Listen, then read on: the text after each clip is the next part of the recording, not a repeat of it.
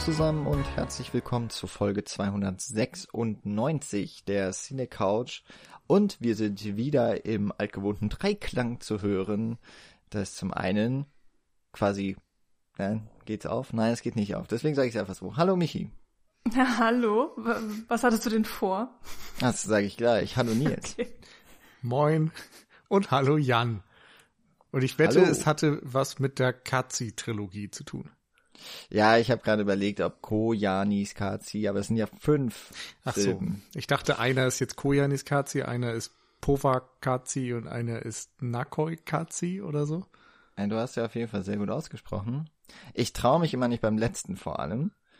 Ich behaupte, Auch, dass der so ausgesprochen wird. Ja, wird und jetzt so kann geil. ja. Ich weiß Gut, es. Dann können wir das an dieser Stelle eigentlich auch beenden, weil ja, der Podcast ist fertig. Besser wird's nicht. Ja, ähm, liebe Hopi da draußen, ja, das war jetzt alles, was wir in eurer Sprache einigermaßen aussprechen können. Ähm, und werden uns da auch jetzt nicht viel weiter reinsteigern, weil das wird nur, werden wir uns nur lächerlich mitmachen. Ähm, ja, wir sind direkt drin im Thema. Wir sprechen über den Film, der wahrscheinlich mit am wenigsten Sprache verwendet von allen Filmen, die wir jemals besprochen haben und möglicherweise jemals besprechen werden. Und ähm, ich sage jetzt oft äh, ganz klar Sprache, weil ich auch Zwischentitel mal zum Thema Sprache zählen würde. Und ich glaube, wir hatten schon mal Stummfilme. Hm. Wir haben immerhin äh, Gesang. aber auch nicht viele Worte, ne? Nee, nicht allzu viele, aber es gibt ein paar Zeilen. genau, es gibt ein paar Zeilen, die uns dann äh, dankenswerterweise am Ende auch noch übersetzt werden. Aber naja, fangen wir, wir fangen nicht mit dem Ende an, sondern wahrscheinlich sogar ein bisschen vor dem Film. Wir sprechen also über Kujanis Kazi, ein Experimentalfilm, Kunstfilm, vielleicht Dokumentarfilm, so richtig klar abgrenzen lässt es sich wohl nicht. Es ist auf jeden Fall ein sehr besonderer Film, insbesondere für seine Zeit. Der äh, Film ist 1982 erschienen, nach einer relativ langen äh, Produktionsgeschichte. Es ist das Regiedebüt von Godfrey Reggio, zumindest im äh, längeren Spielfilm. Er hat davor auch schon was produziert, aber das waren eher so kürzere äh, ja, wie, Videos. Ich kann es nicht besser beschreiben, man würde es damals nicht so nennen, aber eben Clips quasi, die auch im, im Fernsehen zum Beispiel liefen. Ähm, und damit hat er sich einen Namen gemacht. Es ist noch eine Trilogie daraus geworden. Nils hat eben schon die drei Titel genannt. Ich werde sie nicht wiederholen, aus dem bekannten Grund jetzt schon. Ähm, und hat damit auch, ja, wirklich so ein Meilenstein der Filmgeschichte. Zumindest so im Nachhinein wird der Film als äh, solches wahrgenommen, gelegt. Ähm, ist unter anderem im National Film Registry der USA und damit auch äh, bei den Filmen des Library of, der Library of Congress äh, aufgenommen worden, die eben Filme dort aufzeichnen, die sie für besonders schützenswert halten, also auch archivieren, äh, pflegen weil sie kulturell, ästhetisch und oder, müsste es wahrscheinlich heißen, hier steht nur oder, historisch, relevant, signifikant wichtig sind. Ähm, also so ein bisschen was wie ein, äh, ja, dass der, dass der Staat also quasi auch eine Kopie erhält. Ähm, ja, und äh, wir sind hier Anfang der 80er Jahre und sehen einen Film mit einem unaussprechlichen Titel schon mal, ähm, der sich jeglicher narrativen und zumindest zu dieser Zeit auch filmästhetischen Begebenheiten, Gewohnheiten entzieht und trotzdem irgendwie erfolgreich geworden ist. Und er hat auch die Jahre überdauert. Es mag vielleicht noch an diesem einen Namen da liegen, der oben drüber prangt, Francis Ford Coppola Presents, äh, was wunderbarerweise gestern bei Twitter noch zu einem Mann-Tattoo geworden ist. Äh, Und ja, wie, wie kommen wir zu diesem Film eigentlich? Also warum sprechen wir über Koyanis Kazi? Und jetzt kommt mir nicht damit, Jan, du hast ihn vorgeschlagen.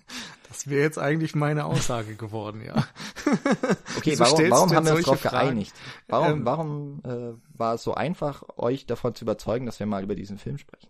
Also für mich ist es so, ich hatte die Blu-ray-Trilogie schon seit längerem im Regal stehen. Ich hatte den ersten Teil, also Koyanis Kazi, ähm, vor, ich weiß nicht, zwei Wochen oder so, mal an einem Sonntag echt irgendwie mehr oder weniger zum Frühstück oder kurz danach angemacht, weil ich irgendwie, ja, dachte, so, so eine Doku auf einen Sonntag so ein bisschen in den Tag zu starten, warum eigentlich nicht?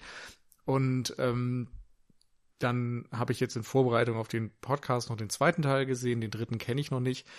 Und meine Verbindung zu diesem Film war, dass ich den irgendwann mal im Erdkundeunterricht, das muss so siebte, achte Klasse gewesen sein, dass ich den dort ähm, in der Schule gesehen habe.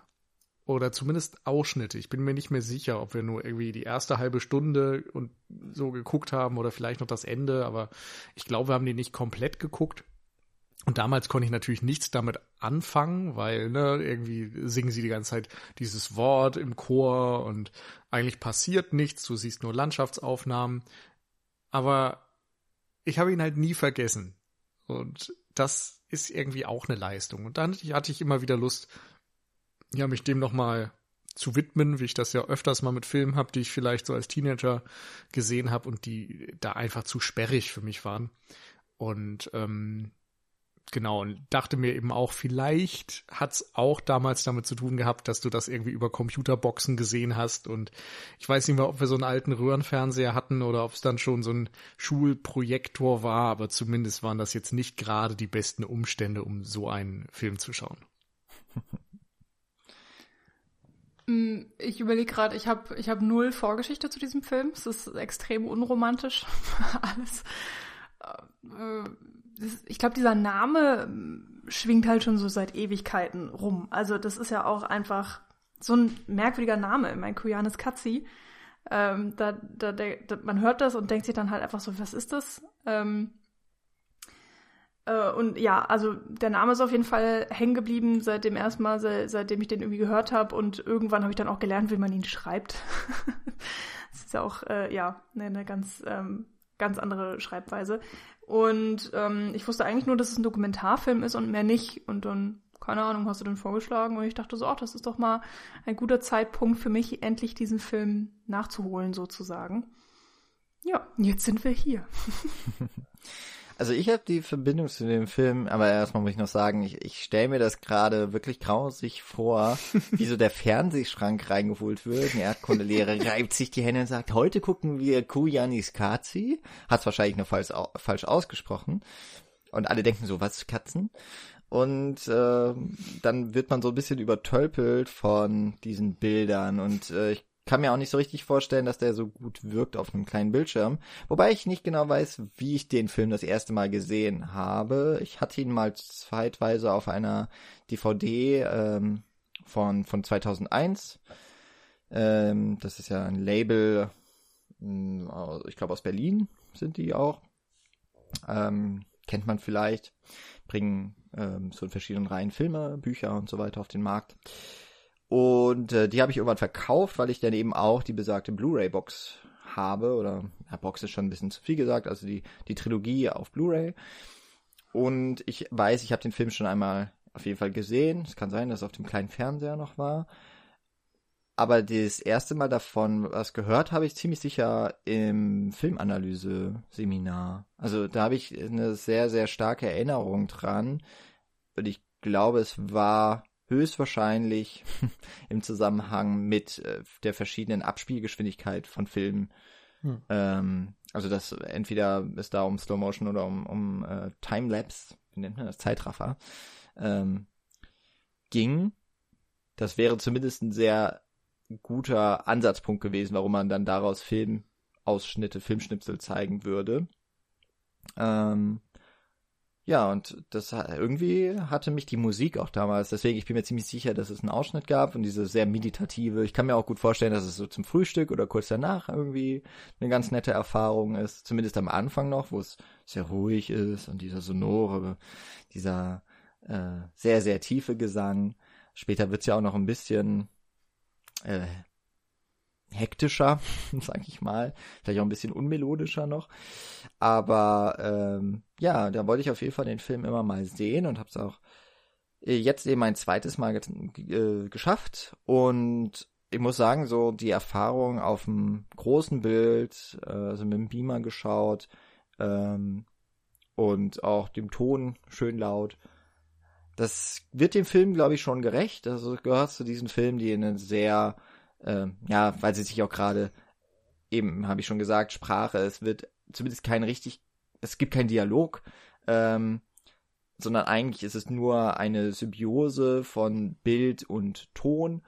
Und wenn man sich, wenn ein, ein audiovisuelles Medium sich so, so stark darauf beschränkt, dann ähm, macht es auch nur Sinn, dass der seine größte äh, Wirkung wahrscheinlich dann eben auch erz erzielen kann, wenn man dem möglichst auch an eine kinohafte Atmosphäre nahe kommt. Und das ist das eine, was jetzt im Grunde noch fehlt, den Film mal tatsächlich so in einem Kinosaal zu sehen. Das wäre, glaube ich, echt eine, nochmal eine Erfahrung, die würde ich sehr gerne, sehr gerne mitmachen. Ähm, aber ja, irgendwann werde ich dann mir noch die anderen beiden Teile, von, über die wir jetzt, glaube ich, auch größtenteils nicht sprechen können, weil dann nur Nils noch den zweiten gesehen hat. Ähm, ich hatte es mir vorgenommen, aber es hat dann leider mit der Zeit nicht mehr ganz gereicht vielleicht machen wir das dann irgendwann nochmal, weil es gibt ja noch diese Baccarat und Samsara, glaube ich. Baraka. Ähm, oder so. Ähm, die ja von, von Ron Fricky, Ron Frick. dann, der hier Kamera gemacht hat, äh, einige Jahre später noch gemacht wurden und so ein bisschen in Tradition stehen, in der Tradition von äh, der Kazi-Trilogie. Aber die habe ich auch noch nicht gesehen. Aber ich weiß, dass äh, ihr die auch irgendwann mal auf so eine Liste gepackt haben. Ach, das wäre mal was, worüber wir sprechen könnten. Insofern, dann kommen wir mhm. vielleicht dann noch mal, können wir noch mal so eine, dann vielleicht auch zurückblickend noch mal auf den Werdegang von gerade Frick oder Fricky, ja. würde glaube ich gesprochen sprechen. Ja, ich glaube, es macht auch gar nicht so viel Sinn, über jeden Film unbedingt einzeln am Ende zu sprechen, weil die sich dann doch sehr ähnlich sind und weil sie, das hast du ja gerade gesagt, vor allem audiovisuell funktionieren. Ähm, aber das ist so ein bisschen wie über Musik sprechen. Nee, was, wie sagt man, über Musik tanzen oder so. Also, dass du es, du kannst gewisse Dinge nicht erklären. Gewisse Dinge musst du erleben und sehen und fühlen und hören und was auch immer. Und ähm, wenn wir jetzt eine Reihe mit fünf Filmen dieser Art besprechen würden, jeder kriegt anderthalb Stunden Gespräch und eigentlich ist es eine Aneinanderreihung von, ja, Bildern und Eindrücken, dann wird das natürlich schnell irgendwie schwierig. Und äh, das ist aus meiner Sicht dann noch eine der Stärken von, vom ersten Teil, den wir heute besprechen, dass du da trotz allem narrativ noch sehr viel drin finden kannst. Ähm, die anderen Filme funktionieren, soweit ich die wahrgenommen habe, zwar auch oft in so einer thematischen Klammer, dass es zum Beispiel um das Verhältnis zwischen Mensch und Natur geht oder wie ähnlich sich vielleicht gewisse Bräuche und Kulturen sein können auf der ganzen Welt. Und das wird eben durch den Schnitt ähm, in Zusammenhang gestellt. Aber dass du wirklich eine Entwicklung hast, dass es irgendwie auch fast schon eine Anklage sein kann, ein Essay-Film, je nachdem, wie man das jetzt heute deutet, das ist in Koyanis Kazi eigentlich am ausgeprägtesten.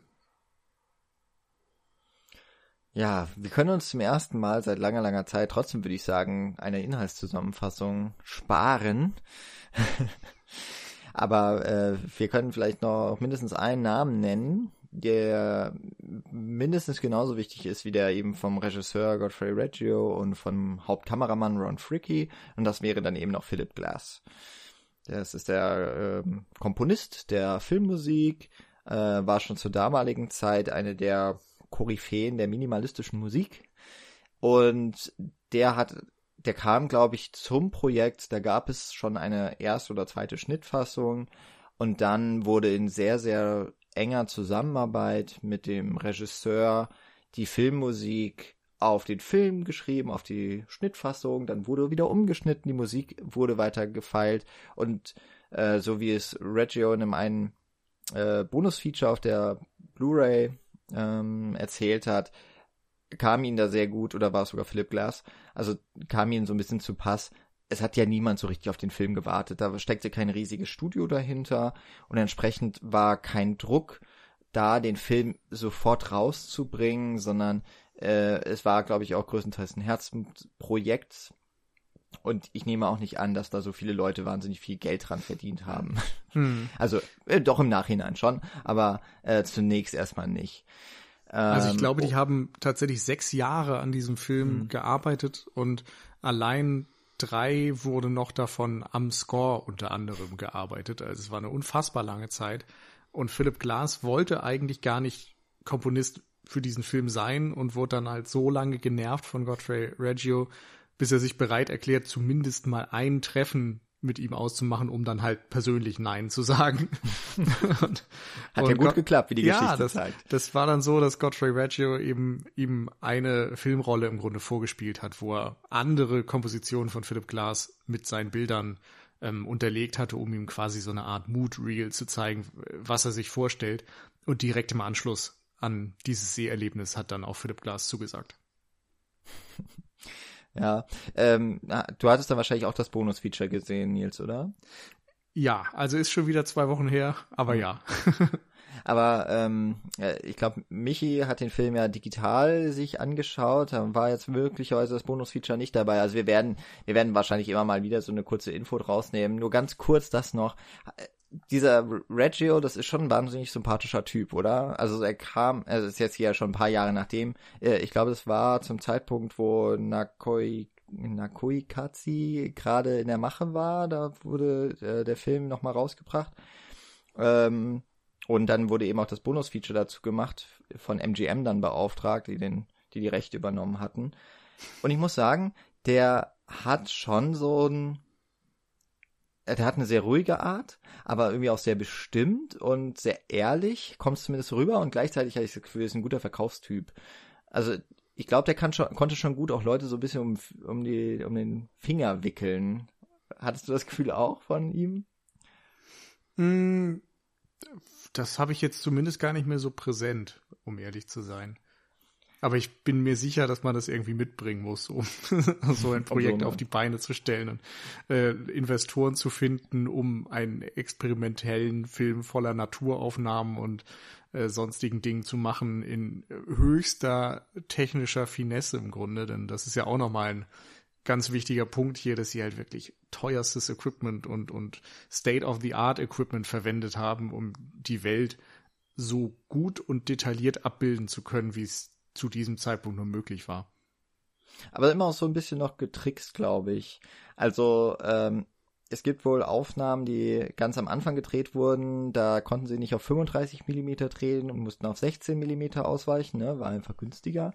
Ähm, später haben sie mehr Geld gehabt, konnten auf 35 Millimeter drehen, aber haben noch ein Objektiv wohl vom 16 Millimeter Kamera benutzt, aber so ein bisschen rumgebaut und da war wohl der äh, Ron Fricky auch ähm, sehr, sehr begabt und auch, ähm, also auch vor allem mechanisch und hat auch für diese Zeitrafferaufnahmen wohl Motoren entwickelt oder irgendwie Konstrukte, damit die Kamera sich trotzdem bewegen kann. Also dass das alles funktioniert und dass es dann am Ende ein sehr ruhiges äh, Gesamtbild ergibt und ich denke, das ist das, was man auch heute, wenn man diesen Film schaut oder auch nur Ausschnitte irgendwie als erstes verbindet. Das sind eben insbesondere die Zeitrafferaufnahmen und die halt nicht nur statisch sind, sondern wo die Kamera einen Zoom hat, einen leichten Schwenk oder sowas. Ähm, natürlich viel auch einfach nur quasi auf die, auf Stativ gestellt und gefilmt. Aber das muss man sich halt auch nochmal so vor Augen führen. Anfang der 80er Jahre, der Film wurde Ende der 70er Jahre schon gedreht da gab es ja sowas Vergleichbares noch nicht. Vor allem nicht in dieser Reinheit, weil hier kaum eine Szene ist, die nicht irgendwie zeitlich ähm, verschoben ist zur, zur Realität. Mm. Ja, das ist schon echt heftig, gerade weil man heutzutage halt alles innerhalb von kürzester Zeit im, im Schnitt nachträglich bearbeiten könnte. Also wenn man heutzutage digital dreht, dann macht man halt alles in 4K und äh, wenn du denkst, oh ja, vielleicht mache ich einen Zeitraffer, nimmst du halt einfach in einer höheren Framezahl auf. Also jetzt mal salopp gesprochen. Ähm, man kann natürlich auch von vornherein schon ganz andere Einstellungen machen, aber du kannst im Nachhinein im Schnitt noch so, so viel rumdoktern. Du kannst auch im Nachhinein noch diesen, ne, den Zoom-Effekt drauf machen.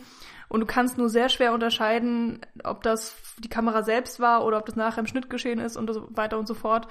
Ja, und das war halt damals natürlich alles nicht möglich. Also ich habe auch sofort als ich den Film angefangen habe zu schauen, gemerkt, dass man den, dass es sehr hilfreich ist, wenn man sich wirklich nochmal in versucht reinzuversetzen, wie damals Filme gedreht wurden. Und ja, wie aufwendig das alles ist. Und das ist einfach, dass teilweise diese Szenen einen ganz anderen ähm, Aufwand bedeutet haben, als es heutzutage das tun würde.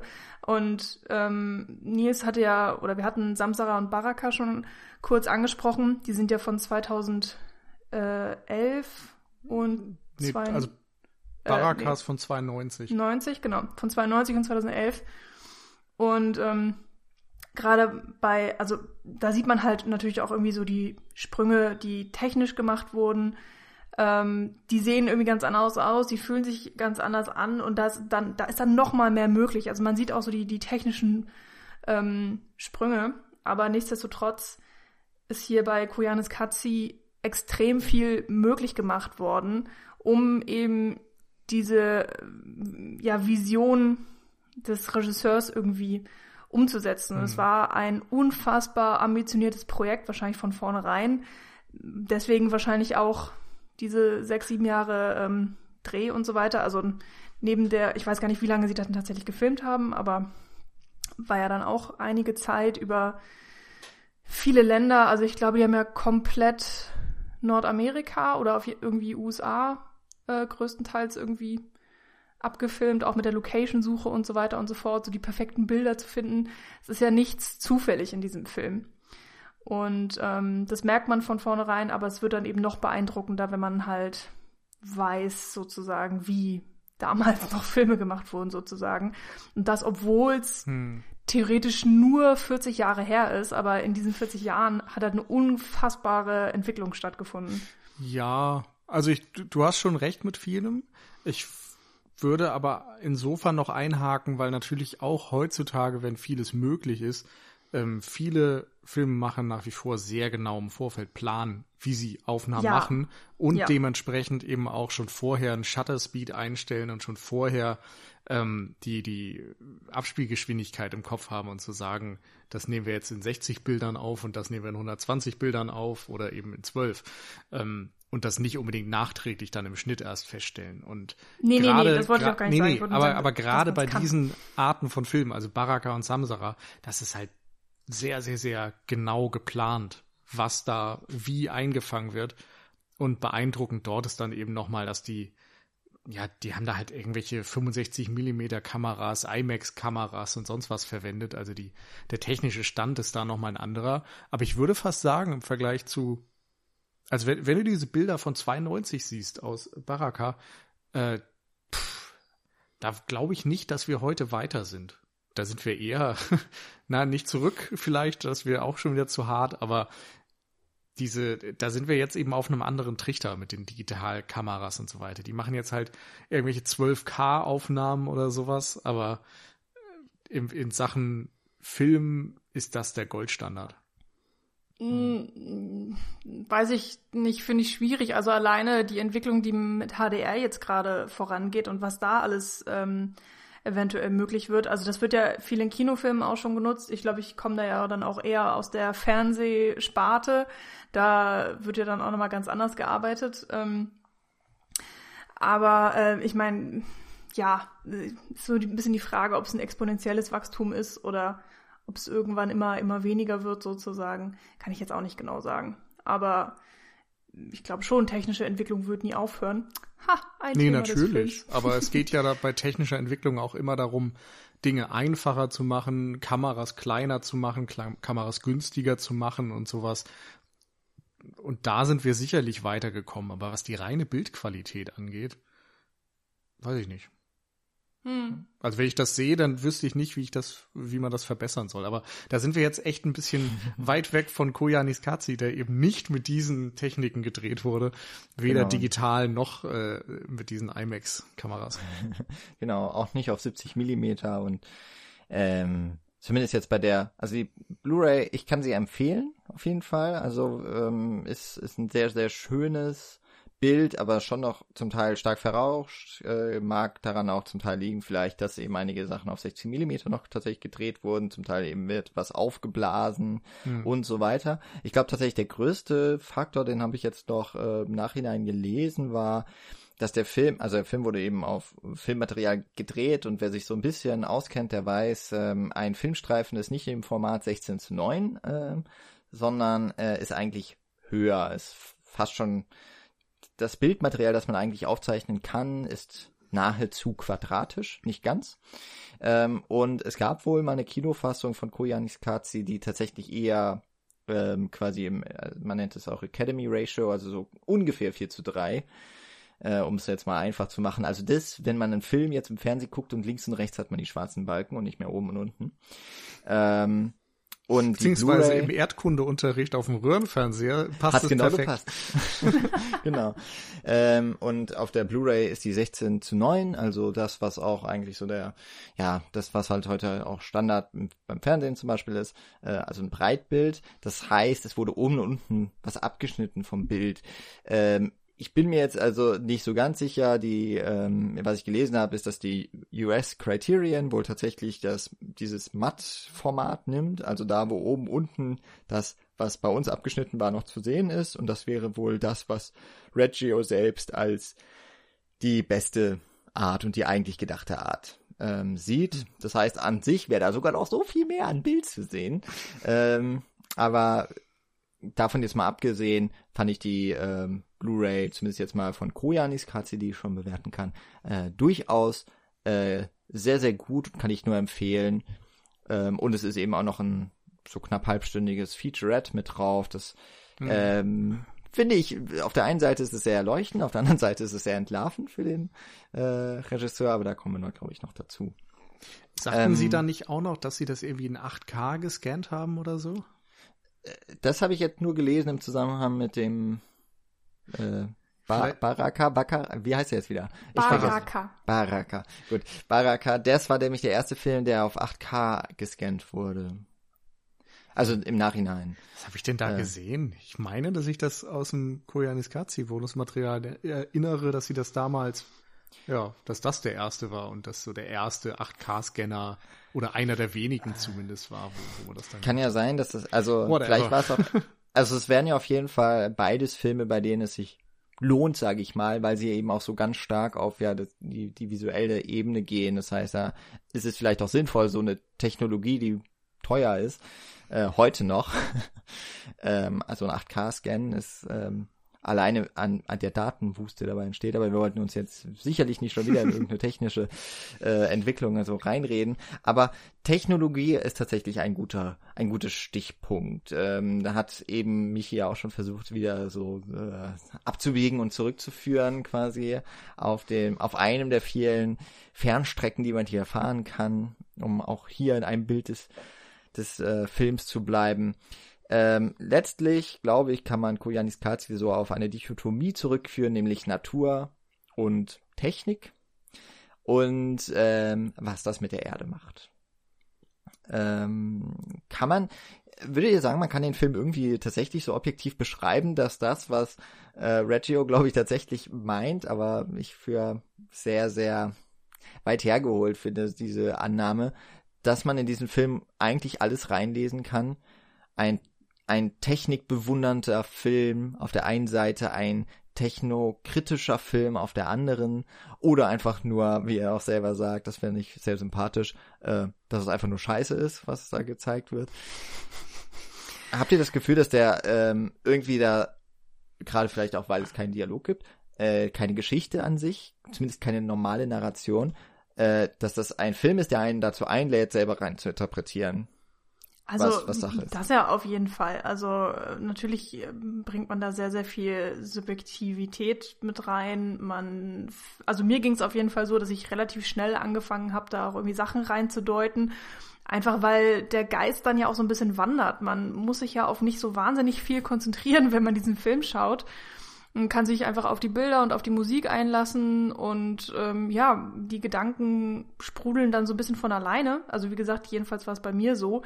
Und ich finde schon, dass aufgrund der Bildauswahl, also natürlich auch dann, wie die Bilder aufeinander folgen im Speziellen und dann natürlich auch oftmals in Kombination mit der Musik. Manchmal gibt's dann ja auch so dramatisch anschwellende Momente, manchmal diese ganz, ganz ruhig meditativen, ähm, dass da schon auch etwas ähm, forciert wird. Also dass man einerseits sehr, sehr viel frei interpretieren kann, aber dass andererseits da natürlich auch vom Macher von vornherein schon irgendwie Gedanken dahinter stecken. Also der Film hat insofern schon eine Narration, dadurch, dass wir irgendwie uns alle einig sind, es geht irgendwie um Natur, um Technologie, um den Menschen, um den Fortschritt des Menschen.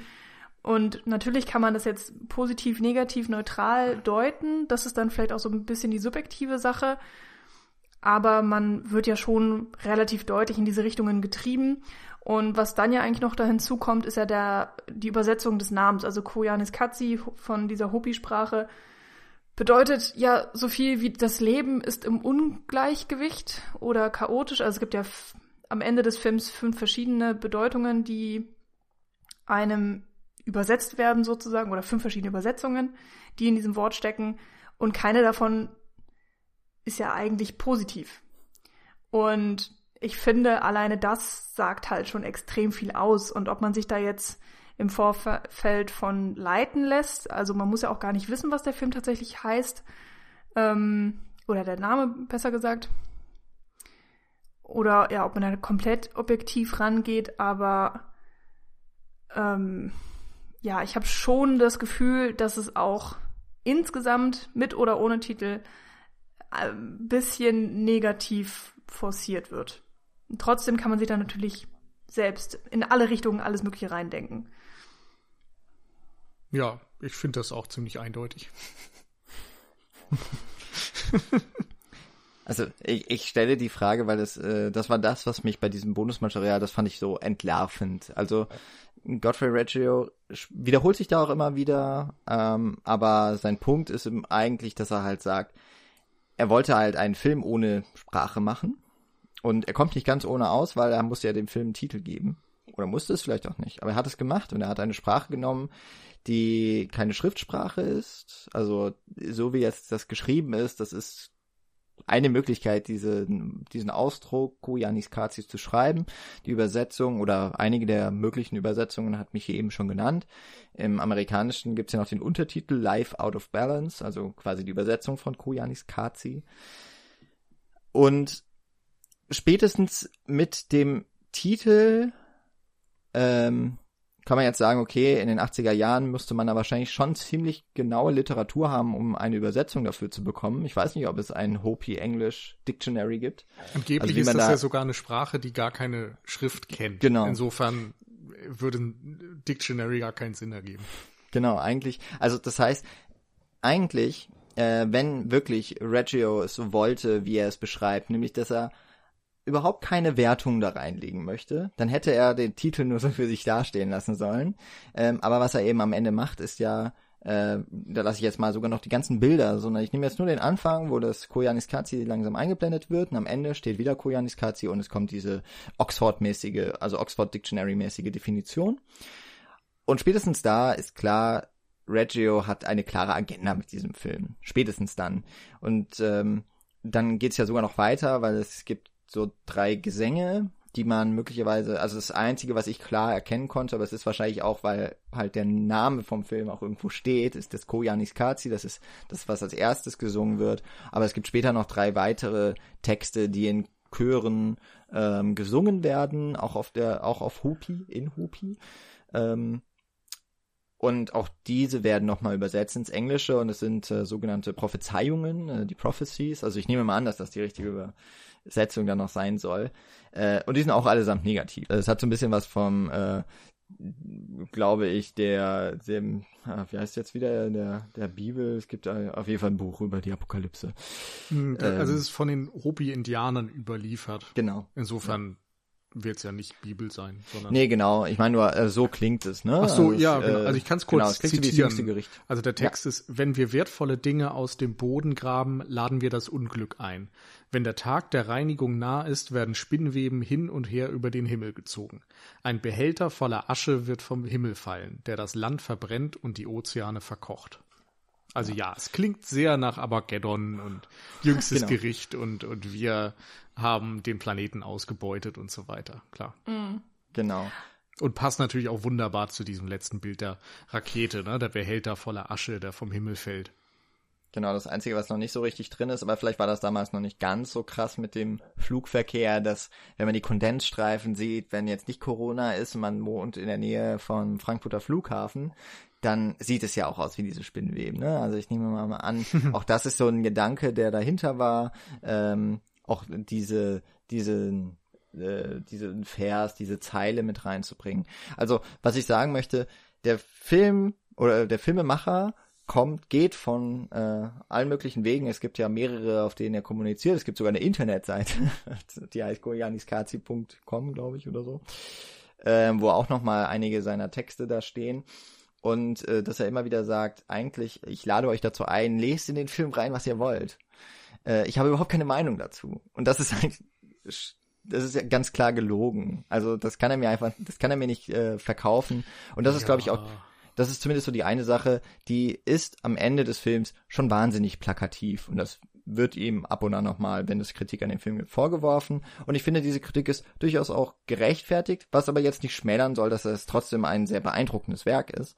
Ich ähm, finde halt, ich, ich, ich finde es ein bisschen schwierig, weil, weil man dann so Werk und Personen vermischt. Also man kann das ja einerseits am Film kritisieren, dass er zu plakativ ist, aber dann muss man zumindest dieses ganze ähm, Wirken der Person Godfrey Reggio rausnehmen und dann ist halt egal, was er sonst in irgendwelchen Interviews und Internetseiten sagt, finde ich. Also ich, ich finde, der Film muss halt für sich stehen. Und hm. ich kann nachvollziehen, dass ein Regisseur oder ein Filmemacher sagt, ich möchte auch, dass der Film für sich steht und ich möchte da nicht extern Stellung beziehen, sondern alles, was ich darüber denke und alles, was ich damit irgendwie wollte, ist halt in dem Film drin. Aber jetzt ist es nicht mehr mein Film, sondern jetzt ist er halt in der Welt. Jetzt ist es euer Job, damit was zu machen und zu interpretieren. Also das ist ja so eine ganz, ganz, ganz klassische Haltung eines Filmemachers. Und irgendwie, weiß ich nicht, möchte ich ihm eigentlich gar nicht mehr vorwerfen, als dass er sich halt in so eine lange Reihe oder eine lange Tradition stellt, sich da nicht weiter äußern zu wollen weil im Grunde sagt der Film halt genug. Aber dass er jetzt objektiv ist, klar, der Meinung bin ich auch nicht. Ja. Ich glaube nur, ich sehe es halt nicht als Problem. Okay. Ja, ich kann es nicht so genau einschätzen, weil ich jetzt mm, die Aussagen von ihm jetzt auch zum ersten Mal so durch euch mitbekomme ähm, und ich auch ihn jetzt nicht in diesem Bonusmaterial gesehen habe und so weiter ich kann mir halt vorstellen, dass es einfach darum geht, dass ja vielleicht einerseits ein bisschen provoziert werden soll, aber im Grunde der Film oder die Message des Films vielleicht in erster Linie sein soll, dass der Zuschauer zum Nachdenken angeregt wird. Also dass, dass das eben wichtiger ist, als dass der Regisseur tatsächlich sagt, ja, ich möchte hier ein super gesellschaftskritisches ähm, Werk machen sondern dass es eben dann wirklich um die subjektive Meinung geht und den Effekt, den dieser Film auf jeden einzelnen Zuschauer irgendwie hat. Und im besten Fall dann ja vielleicht auch sogar hängen bleibt. Also eine Analogie, die ich mit diesem Film habe, und ich glaube, den haben auch einige, vielleicht war das auch damals im Seminar auch geäußert, da bin ich mir jetzt nicht mehr ganz sicher. Aber ich habe mal auch wieder eine Kritik von Roger, äh, Roger Ebert durchgelesen, der den Film an sich mochte, aber ihn auch durchaus äh, für die ein oder anderen Punkte kritisiert und wo Reggio so ein bisschen eigentlich äh, in der Analogie zum zum Beispiel einem Antikriegsfilm ähm, auch vielleicht es muss nicht mal heißen, als Scheitern wäre, das wäre zu wertend. Also, wo, was ihm quasi auch unterläuft, ist, dass er, ähm, gehen wir jetzt davon aus, er trägt die Agenda, diese Art und Weise, wie wir leben, und so sagt ja zumindest der Titel, ist chaotisch, das ist nicht richtig im, im eigentlichen Sinne. Es ist wieder mhm. na der Natur. Dann ja. ähm, schafft er aber andauernd Bilder, die wahnsinnig äh, genau das Gegenteil beweisen. Und zwar genau dadurch, dass er diesen Zeitraffer benutzt. Beispiel San Francisco bei Nacht. Wir sehen diese lange, lange Straße und äh, die Autos werden nur noch zu Lichtern. Die ähm, von den Ampeln immer mal wieder, äh, die alle in, auch in Reihe geschaltet sind, zum Halt kommen. Und das Ganze wird auf der, kann auf der einen Seite wirken wie wahnsinniges Chaos. Genauso wie die Menschen, die anstehen und immer warten, Massen von links nach rechts, von vorn nach hinten laufen.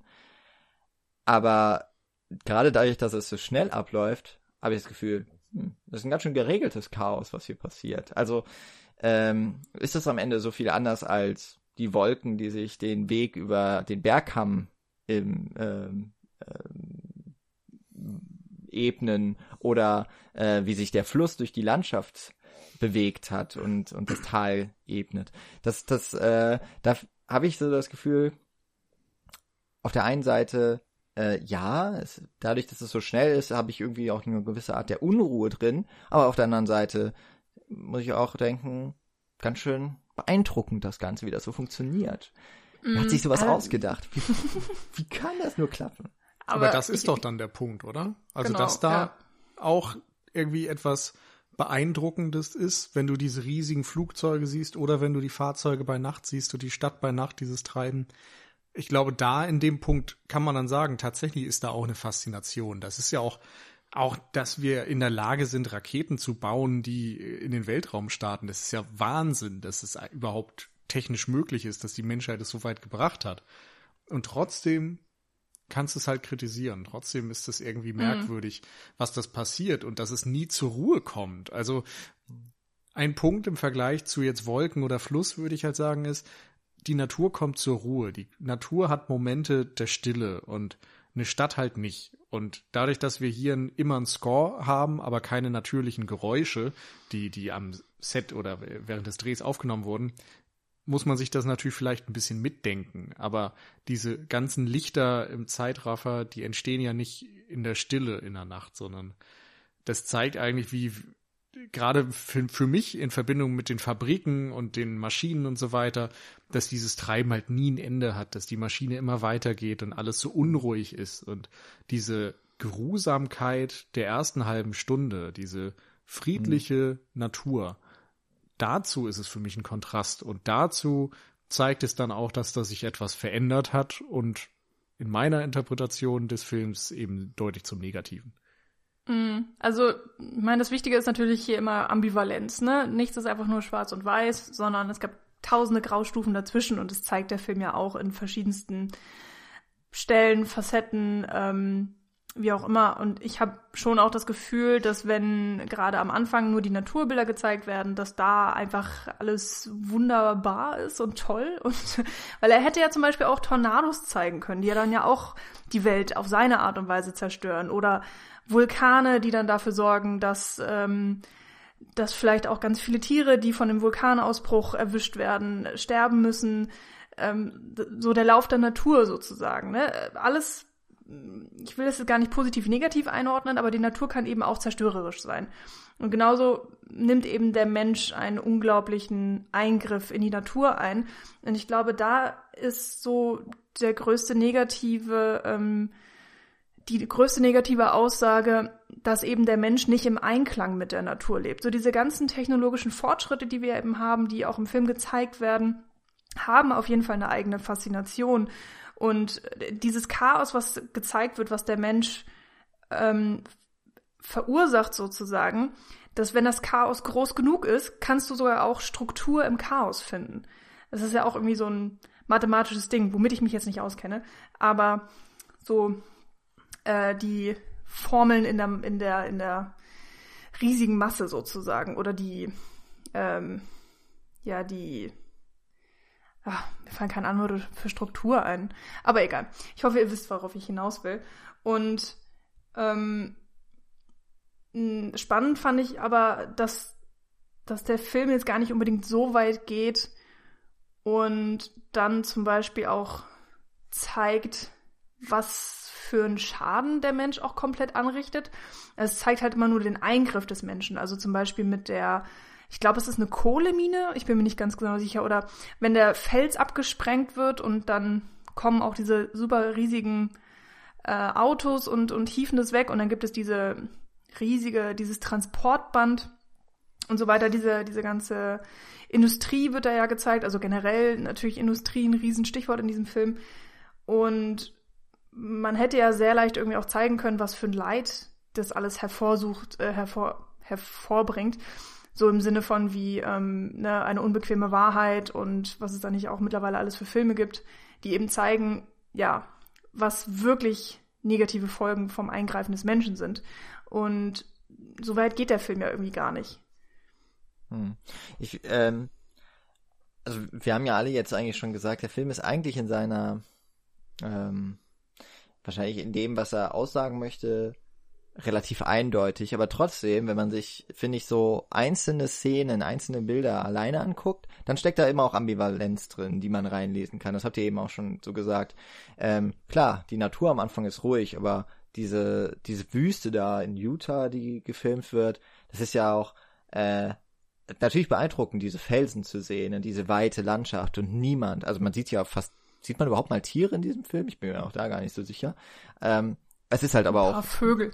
ja, möglicherweise, weil, man's, weil man nicht ganz drum rumkommt, aber zumindest diese Wüstenlandschaft, äh, ja, ist ähnlich wie jetzt wahrscheinlich für mich diese Aufnahmen der Stadt. Auf der einen Seite ist das sehr beeindruckend, aber auf der anderen Seite, hm, ganz schön unwirklicher Raum, unwirtlich auch, da ist nicht viel mit Leben, ziemlich trocken.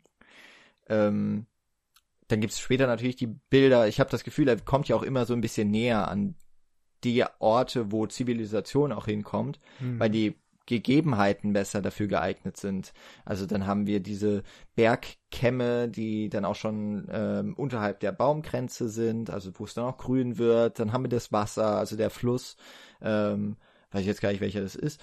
Ähm, aber ne, Wasser ist ja auch dann eben ein, ein Zeichen auch, äh, ganz klar ein Symbol für, für Leben. Äh, wir sehen die Wellen, wir sehen die Wolken. Und äh, er bringt im Grunde da ja so äh, alle Elemente zusammen, die Natur so ausmachen. Ne? Und ähm, auf der anderen Seite beginnt er uns dann in die Zivilisation reinzubringen und das sind im Grunde alles Sachen, die diese Natur erst einmal zerstören, würde ich sagen und zeigt uns dann, was daraus wird. und äh, das sind diese Städte. New York wird hier gezeigt. Äh, ich glaube, es ist Los Angeles, vielleicht war es auch San Francisco. Wir sind in St. Louis. Ähm, was dann auch auf der, auf jede eigene Art und Weise irgendwie was Beeindruckendes ist. Aber dann gibt es diese Wohnanlage, die ja gesprengt wird auch. Ähm, mit diesen leeren Häusern, den kaputten Fenstern. Sieht ein bisschen aus wie Detroit in den Filmen, die man heutzutage sieht. ja, alle Filme, die in Detroit spielen, müssen mindestens fünf Häuser mit kaputten Fenstern zeigen. so. Ähm, und da siehst du das aber in einer riesigen Dimension. Das ist, das ist auch so das Besondere an diesem Film. Hier ist äh, nichts klein. Hier sind keine Details. Das hier sind Bilder, die in ihrer Opulenz äh, einen so erschlagen, weil du siehst Sachen von so weit weg. Du siehst äh, Sachen aus Perspektiven, die du normalerweise nicht einnehmen kannst, kommst an Sachen zum Teil aber auch näher ran. Ähm, Atombombentests siehst du hier in diesem Film. Das also alleine, was man, ähm, wovon man Zeuge werden kann in Koyanis Kazi mit seinen eigenen Augen, das ist halt schon der Wahnsinn. Äh, und auch in einer Atombombenexplosion zum Beispiel steckt für mich irgendwie beides drin. Erstmal, was für eine Kraft, äh, wie sich dieser Rauch entwickelt, die, diese Pilzwolke, es hat ja auch etwas, da erstarrt man auch ein bisschen. Aber man denkt halt die ganze Zeit, okay, was, was sehe ich hier eigentlich gerade? Was für eine Vernichtung ist da möglich? Es wird, geht dann ja auch der nächste Schnitt zum Atomkraftwerk über.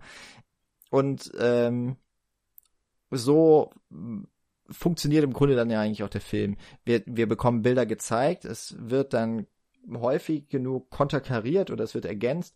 Auf jeden Fall wird sehr assoziativ geschnitten. Und das ist auch etwas, was man gar nicht so häufig sieht mehr. Ähm, ist eine super alte möglich äh, Montageschule. Aber ähm, in dieser äh, auch hier wieder so Reinheit und in dieser Fülle wird es halt häufig gemacht, weil normalerweise hast du halt noch andere Mittel, die du benutzen kannst für einen Film, neben der Musik, neben den Bildern und dem Schnitt. Der sollte man tatsächlich bei Koyanis Katzi nicht vergessen als ein ganz wichtiges äh, Stilmittel und künstlerisches Mittel, hm. äh, weil er sich von allem anderen ja eigentlich mehr oder weniger lossagt.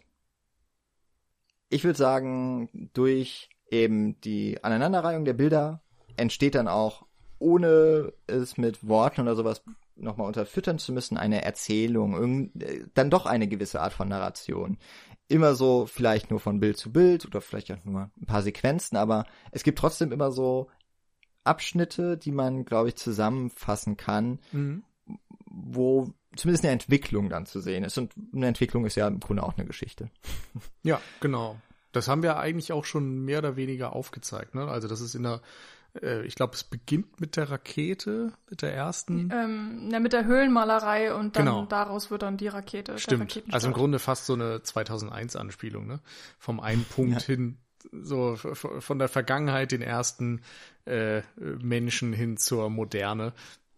Und ähm, dann diese Naturaufnahmen, in die dann immer mehr der Mensch eingreift mit Windrädern, die auf einmal in der Natur stehen und so etwas, hin zu Menschen, die sich in der Natur aufhalten. Das, dieses Strandbild fällt mir da immer ein, wie sie am Strand liegen im Hintergrund irgendwie diese, äh, ja, einerseits Müll und dann diese riesige Anlage, irgendeine Fabrik oder ein Damm oder sowas. Und im Grunde geht es von da an ja immer mehr in die Zivilisation und teilweise dann in Richtung Maschinen. Diese Sprengung haben wir erwähnt. Am Ende dann die Rakete, die explodiert und abstürzt. Und eben die Interpretation dessen. Also von diesem, dieser ersten Botschaft einer, einer Entwicklung der Menschheit bewegen wir uns dann von reiner Natur hin zu reiner, ja, wie soll man es nennen, der, der, der Gegenthese dazu quasi, was auch immer das sein mag. Ja, Das ist, moderne ich- Technologie, also kann man vielleicht Ja, ja, zusammenfassen. also genau. ne, die gan so Häuser, Fabriken oder alles, wo der Mensch sich aufhält. Das ist ja das jedenfalls, was im Film gezeigt wird, ist nichts Natürliches mehr. Also es wird jetzt ja kein Mensch gezeigt, der im See schwimmt zum Beispiel, sondern es wird halt ein Mensch gezeigt, der sich in einem Haus aufhält oder der Ja. in der in einen Fahrstuhl geht. Ähm, Und oder insofern- selb, also ne, selbst wenn wenn Menschen auf der Straße laufen, also gar nichts Besonderes tun, aber die Straße war ja vorher auch nicht da. Ja, und insofern ist es eine Erzählung der Veränderung, eine Erzählung der Entwicklung äh, insgesamt. Und im Kleinen hat man natürlich dann auch kleinere Sequenzen, wo es dann einmal die Sprengung der Häuser gibt, wo du erst die Häuser siehst, du siehst einzelne Fenster und so weiter, die eben nicht mehr da sind, die alles sieht, wie du sagtest, nach Detroit aus verlassen und so weiter. Aber dann wird es eben gesprengt und dadurch bekommt es auf einmal eine ganz neue Wirkung, die man vielleicht gar nicht erwartet hat. Und innerhalb dieser Sprengung ist natürlich auch wieder was Beeindruckendes, ist, dass es so geplant ist, wie symmetrisch das passiert und so weiter. Und ich finde, eine andere Erzählung ist dann auch noch die Musik. Also jedes Musikstück wird ja auch oftmals fast wie, ja, wie auf einem Album oder so wirklich ausklingen lassen. Es gibt einen kurzen Moment der Stille und dann beginnt ein neuer Abschnitt, oftmals dann auch mit einem Schwarzbild zwischendurch, einer Schwarzblende. Und dann mit dem Hintergrundwissen eben auch, oder man bemerkt es wahrscheinlich, dass ganz viel zur Musik geschnitten wurde. Äh, Dadurch bekommt das nee, aber, war es nicht andersrum? Wurde nicht die Musik auf den Film komponiert? beides. Also der Film wurde gedreht, äh, dann wurde dafür Musik komponiert und dann sind sie nochmal einen Schnitt gegangen und haben es der Musik angepasst in gewissen Passagen, wo sie das Gefühl hatten, sie wollen noch mehr zur Musik äh, schneiden. Also Ah, okay. es, es gab quasi dann einen Auftrag vorher für Philip Glass, was er, welche Themen, oder er hat einen Plan zurechtgelegt, welche Themen er behandelt, welche Sequenzabfolgen er komponiert.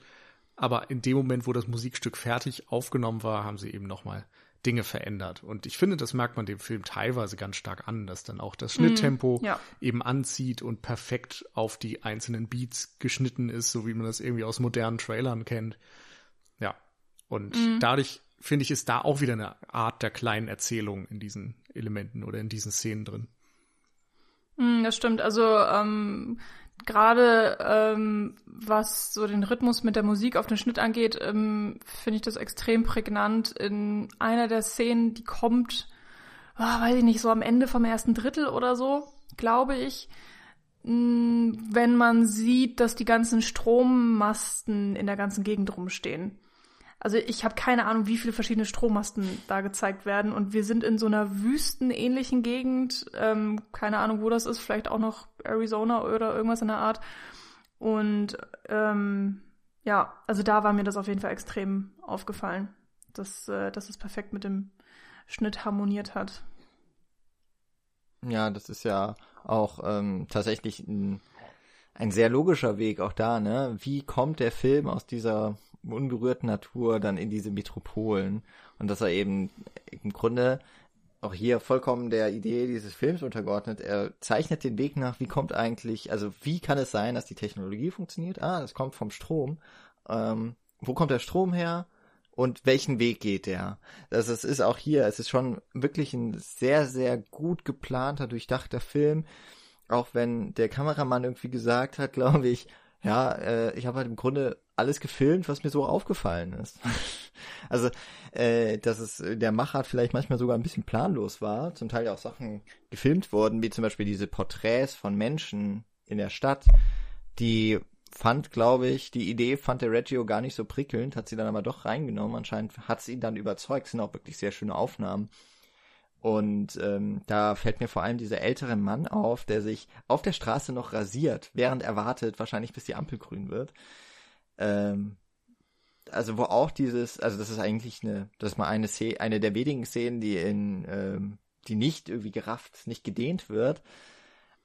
Aber selbst in dieser Szene gibt es so Unruhe, weil die Menschen, die dann in diesen Porträts sind, gibt es noch diese eine Frau, die versucht, ihre Zigarette anzuzünden, aber das, äh, das, das Feuerzeug ist leer. Das glaube ich sogar ein bisschen in Zeitlupe. Also selbst in den Momenten eigentlich der Ruhe gibt es das nicht. Es gibt keinen Pause-Knopf mehr in dieser Welt. Und das ist tatsächlich der eine Unterschied, den es halt gibt zu der Natur, die, wo es die Aufnahmen gibt, wo äh, selbst bei dem Fluss, den man sieht, dadurch, dass die Kamera so weit weg ist, sehen wir nicht, dass sich da der Fluss natürlich auch, äh, dass sich das Wasser den Fluss runter bewegt. Ähm, Beziehungsweise ganz oft, wenn das Wasser gezeigt wird, ist ja sogar eine Verlangsamung drauf. Also dadurch wirkt es ja so ganz majestätisch und ruhig und selbst wenn diese riesigen Wellen gezeigt werden, hat man nicht das Gefühl, man wird davon erschlagen, wenn man da jetzt als äh, Schwimmer drin wäre, sondern als wäre das so ganz sanft über einen rüberrollend und so. Hm. Ähm, was ja gar nicht so. Also da wird ja schon auch mm, manipuliert auf eine Art. Also manipuliert, äh, das soll jetzt gar nicht unbedingt äh, irgendeine Konnotation haben. Das kann ja in, in alle Richtungen gehen. Aber ich finde schon, dass man sich dem durchaus bewusst sein kann.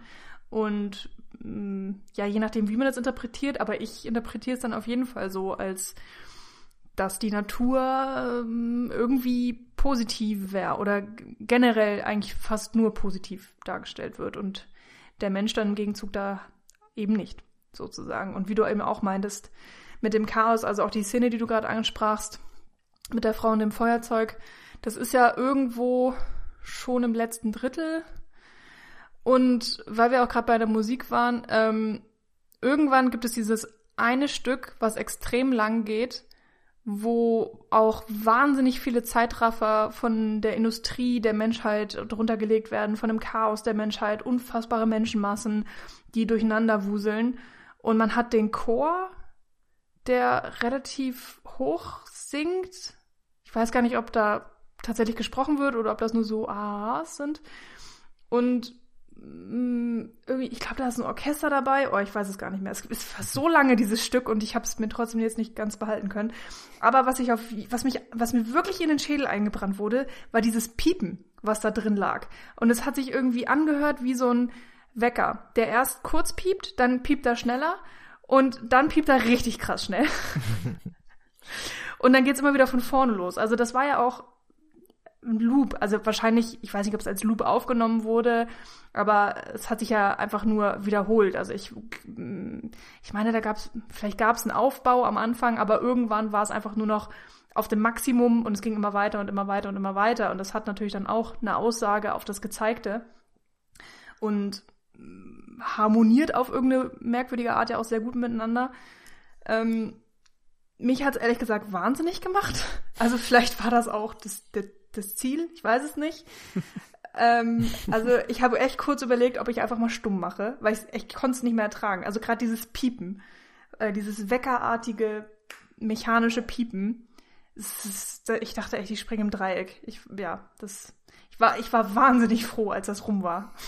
ich glaube, ich weiß gar nicht, wie es danach weitergeht mit irgendwelchen Häusern oder so, glaube ich. Insofern oder? passt es ja wirklich gut, weil es so ja. dieses immer hektischere Treiben und so fast schon so Industrialisierungs-Vibes aussendet, finde ich, oder sowas. Ich, ich muss da so ein bisschen an Charlie Chaplin in moderne Zeiten auch denken, wie er dann durch den, durch die Maschine, äh, ja, dadurch, wie sagt man das denn, da durchkriechen muss und durch das mhm. Förderband ähm, mhm.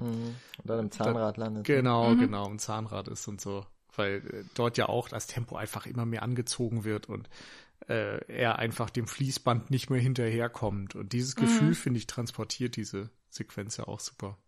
Ja, also mich würde mal interessieren, wie ähm, ihr im Speziellen diese Szene mit diesem Musikstück äh, wahrgenommen habt, äh, nochmal mehr im Detail vielleicht, weil Jan hatte es ja schon kurz angesprochen, ich habe den Film äh, digital gesehen, also ich habe mir den auf iTunes geliehen und ich habe den eben nicht auf einer großen Leinwand und hm. eben nicht mit einer großartigen äh, Soundanlage äh, in irgendeiner Form gehört, gesehen, sondern eben tatsächlich leider, das ist das erste Mal, dass das passieren muss. Es ging organisatorisch nicht anders oder nicht wirklich anders. Ähm, ja, ich habe den auf meinem kleinen Laptop geguckt. Hm.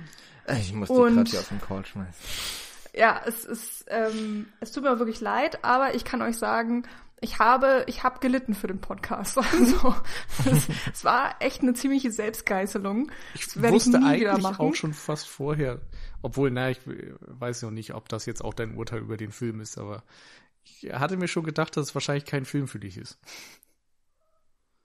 Mm, das kann ich jetzt gar nicht so richtig. äh, naja, kann ich ja am, am Ende des Films, ja. äh, des Podcasts vielleicht nochmal äh, ein bisschen drauf eingehen.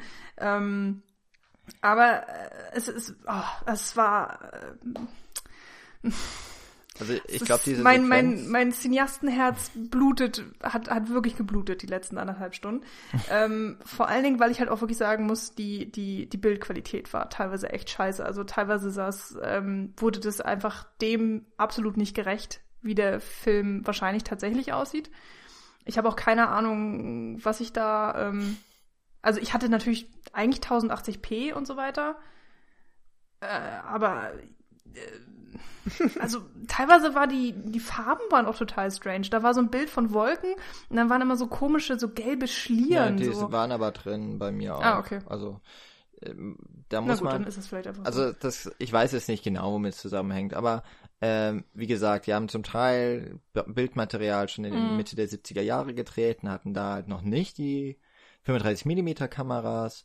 Ähm, ob das Material jetzt immer super gelagert wurde. Ähm, mm. Die Digitalisierung ist ja auch erst in den 2000ern gewesen. Da gab es über ein Jahrzehnt lang so gut wie gar keine Aufführung des Films, weil einfach nicht klar war, wo die Rechte liegen.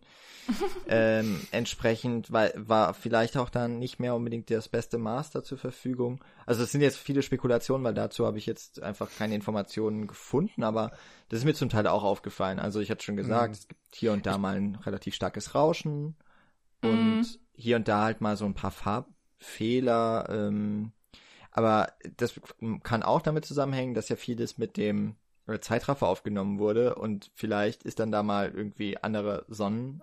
Also ist jetzt auch total spekulativ, ne? Aber dann ändert sich vielleicht mal die Sonneneinstrahlung und dann hast du für ein paar Bilder ähm, eben eine andere, äh, ein anderes Licht und entsprechend wird es dann auf dem Film auch anders abgespeichert und durch die schnelle Abfolge kommt es zu so einer Art Filmfehler, ja, also hm. ähm, grafischen Fehler. Aber ich glaube eher, dass es im Prozess der, der Zeit dazu gekommen ist. Also. Hm. Ja, also so oder so, ähm, der, der Film wirkt natürlich nicht. Also ich äh, hätte den jetzt, also ich habe mich schon darauf konzentriert und so und ich, ich musste mir aber die ganze Zeit vorstellen, wie der wohl wirkt, was sehr merkwürdig ist.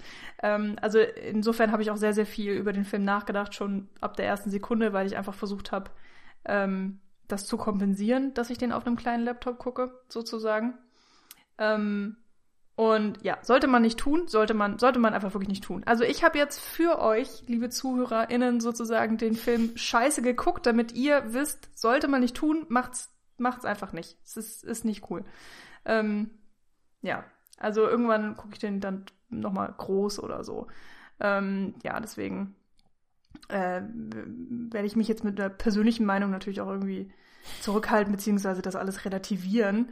Ähm, aber ja, ich bin, also trotzdem kann ich mich ja über den Film unterhalten, denke ich mal.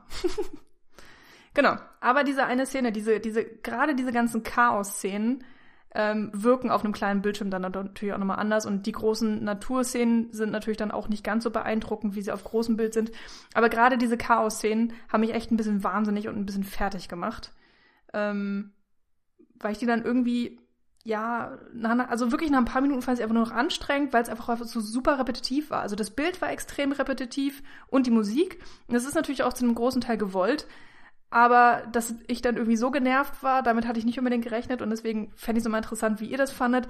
Gerade auch mit dieser Musik und weil ich auch gelesen habe, dass manche Kritiker, die dem Film jetzt auch nicht so super positiv entgegenstanden, aber dann auch gesagt haben, dass es teilweise so eine tranceartige Wirkung trotzdem irgendwie gab und dass man so reingezogen wird in diesen Film. Ja, das Gefühl hatte ich eigentlich auch. Aber alles andere habe ich eigentlich auch schon dazu gesagt. Ja, ich hatte es kurz vor dem Podcast ja mal erwähnt, ne? Da, da hatten wir auch schon so immer mal wieder gedacht, oh, jetzt fangen wir mal an. Da wurde einmal das Wort Technik äh, reingeworfen. Da haben wir gedacht, ah, das ist, äh, ja, jetzt äh, fangen wir an zum Podcast. Aber mir fällt noch eine Geschichte ein. Ähm, und dann hatten wir es, nein, wir hatten es natürlich nicht von Drogen.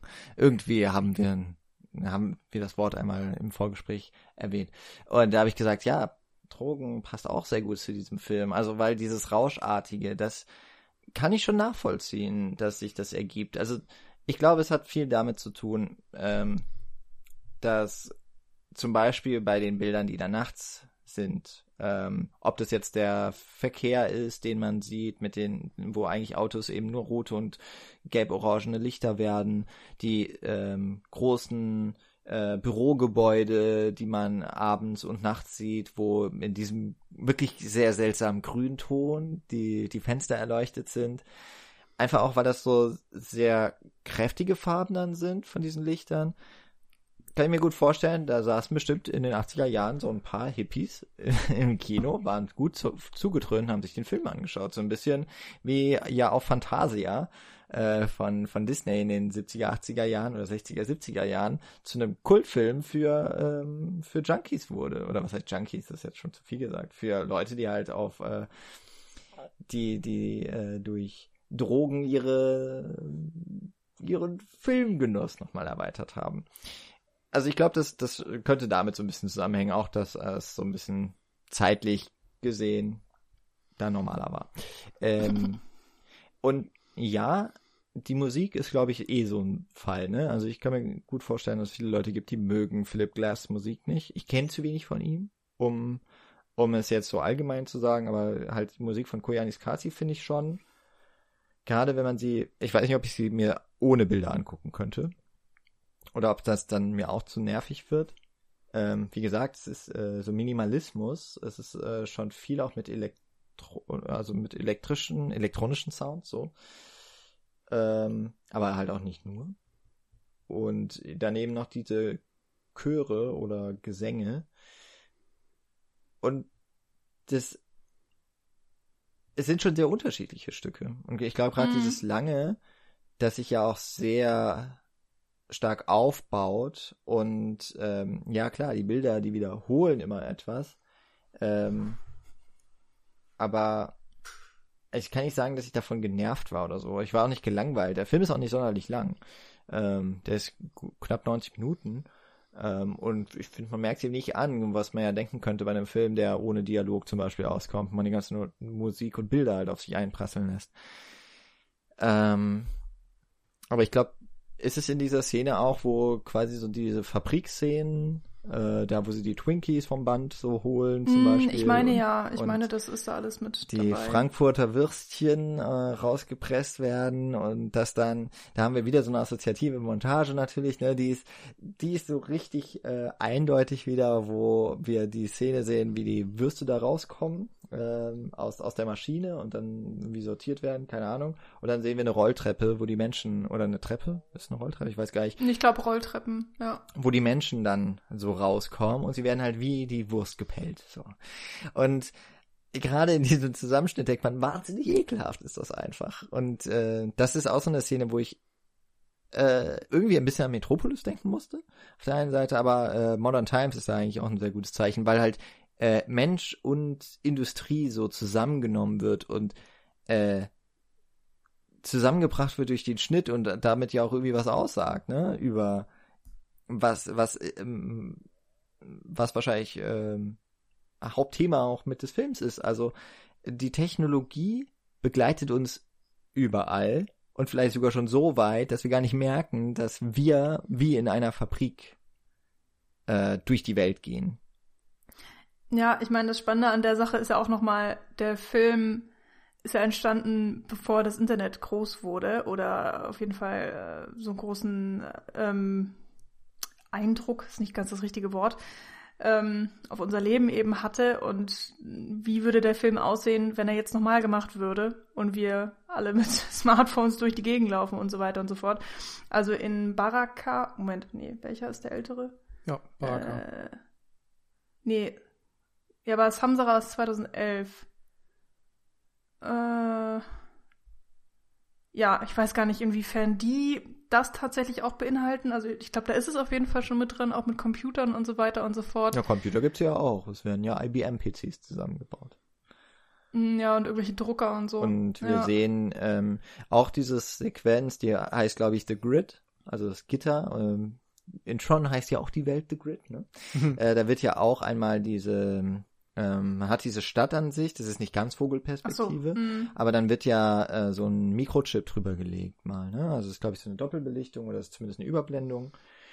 Und ähm, wo halt auch gezeigt wird, okay, also dieses Leben, das oder dieses große Ganze, dieses Konstrukt, das wir gebaut haben im Großen, das werden wir jetzt, das wird aufs Kleine, auf so einen winzig kleinen Chip, also für damalige Verhältnisse, heute sind sie ja nochmal deutlich kleiner, ähm, wird es auch wieder gespiegelt. Also das wäre zumindest jetzt der eigentliche Gedanke natürlich, weil zuerst wurden die Straßen und Städte gebaut und irgendwann später diese Mikrochips äh, oder Platinen. Ähm, aber der Film, man könnte es genauso andersrum deuten, dass äh, man sagt, oh, so wie diese Platine aufgebaut ist, oder nach der Platine aufgebaut quasi, sieht die Stadt genauso aus. Ähm, und das sind natürlich dann Bilder und Assoziationen, die der Film uns so ein bisschen überlässt. Äh, möglicherweise hat in den 80er Jahren nicht jeder gewusst, was das da ist, was drüber gelegt wird, äh, weil nicht jeder einen Computer zu Hause hatte und das recht nicht aufgeschraubt hat vielleicht. Ähm, war, wobei wahrscheinlich hat jeder, der damals einen Computer hatte, ihn selber zusammenschrauben müssen noch.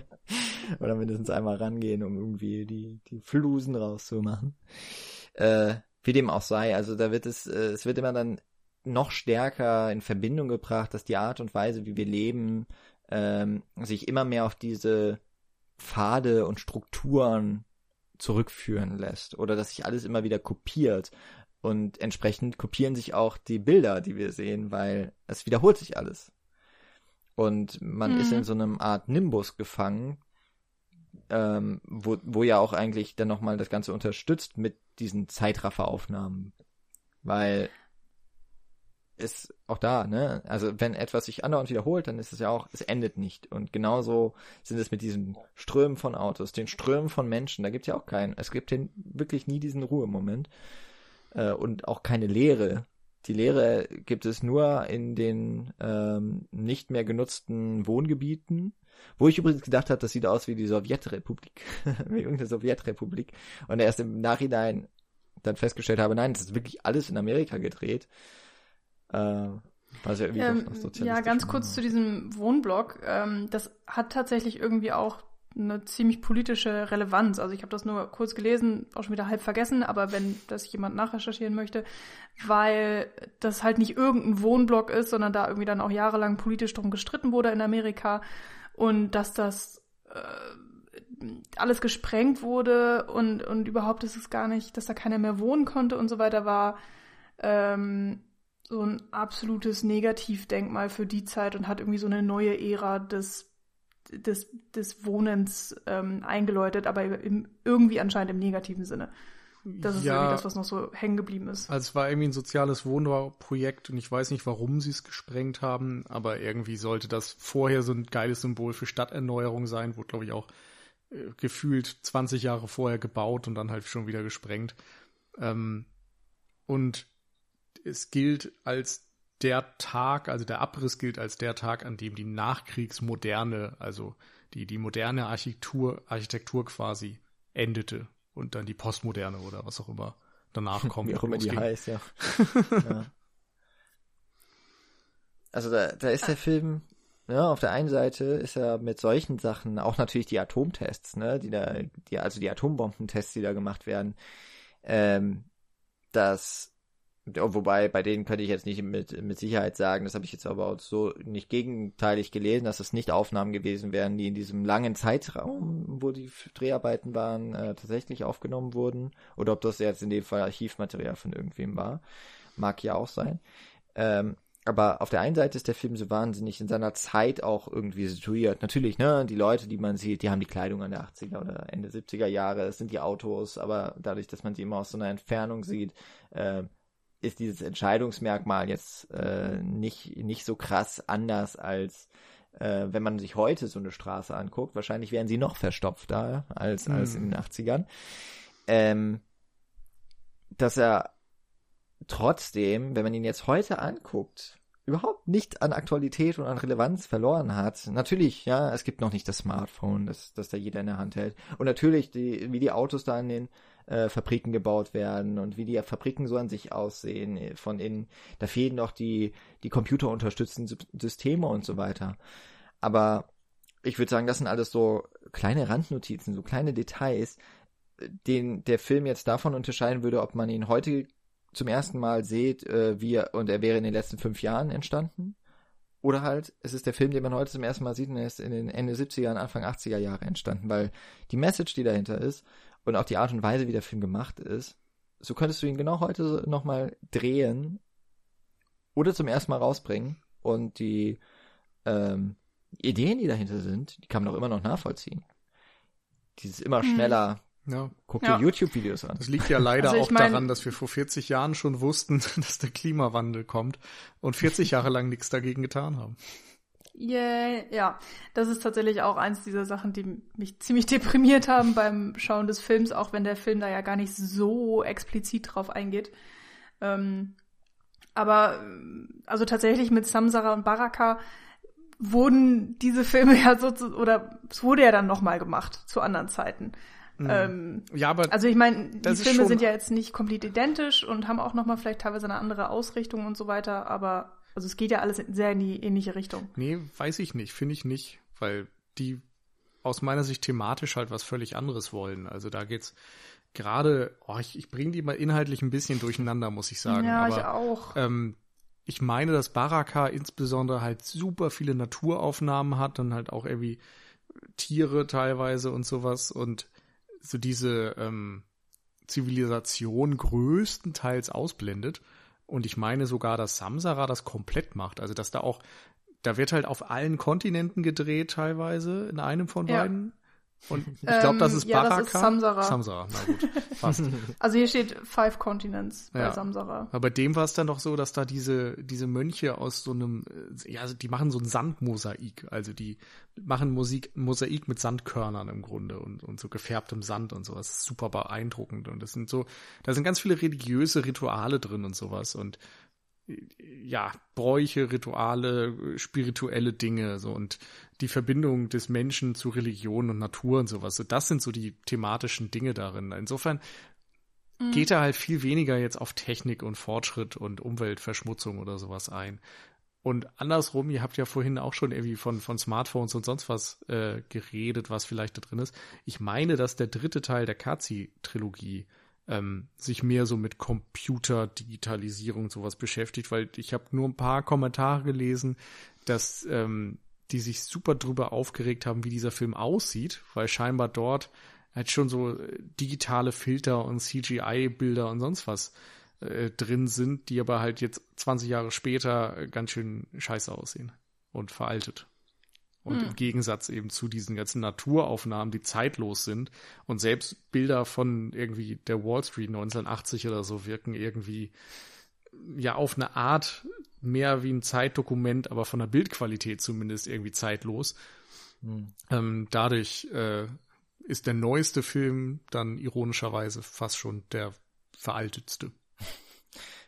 Ja, also die, der Film wurde ja auch ohne Special Effects gemacht. Ja, also das, das mag jetzt ja vielleicht komisch klingen, dass man das überhaupt erwähnt, aber alles, was wir hier an Effekten sehen, sind ja in Camera. Ähm, also es wird hauptsächlich mit der Belichtung und es wird mit Blende und es wird mhm. mit der ähm, Aufnahmegeschwindigkeit. Ähm, das wird im Grunde manipuliert und sonst ja nichts.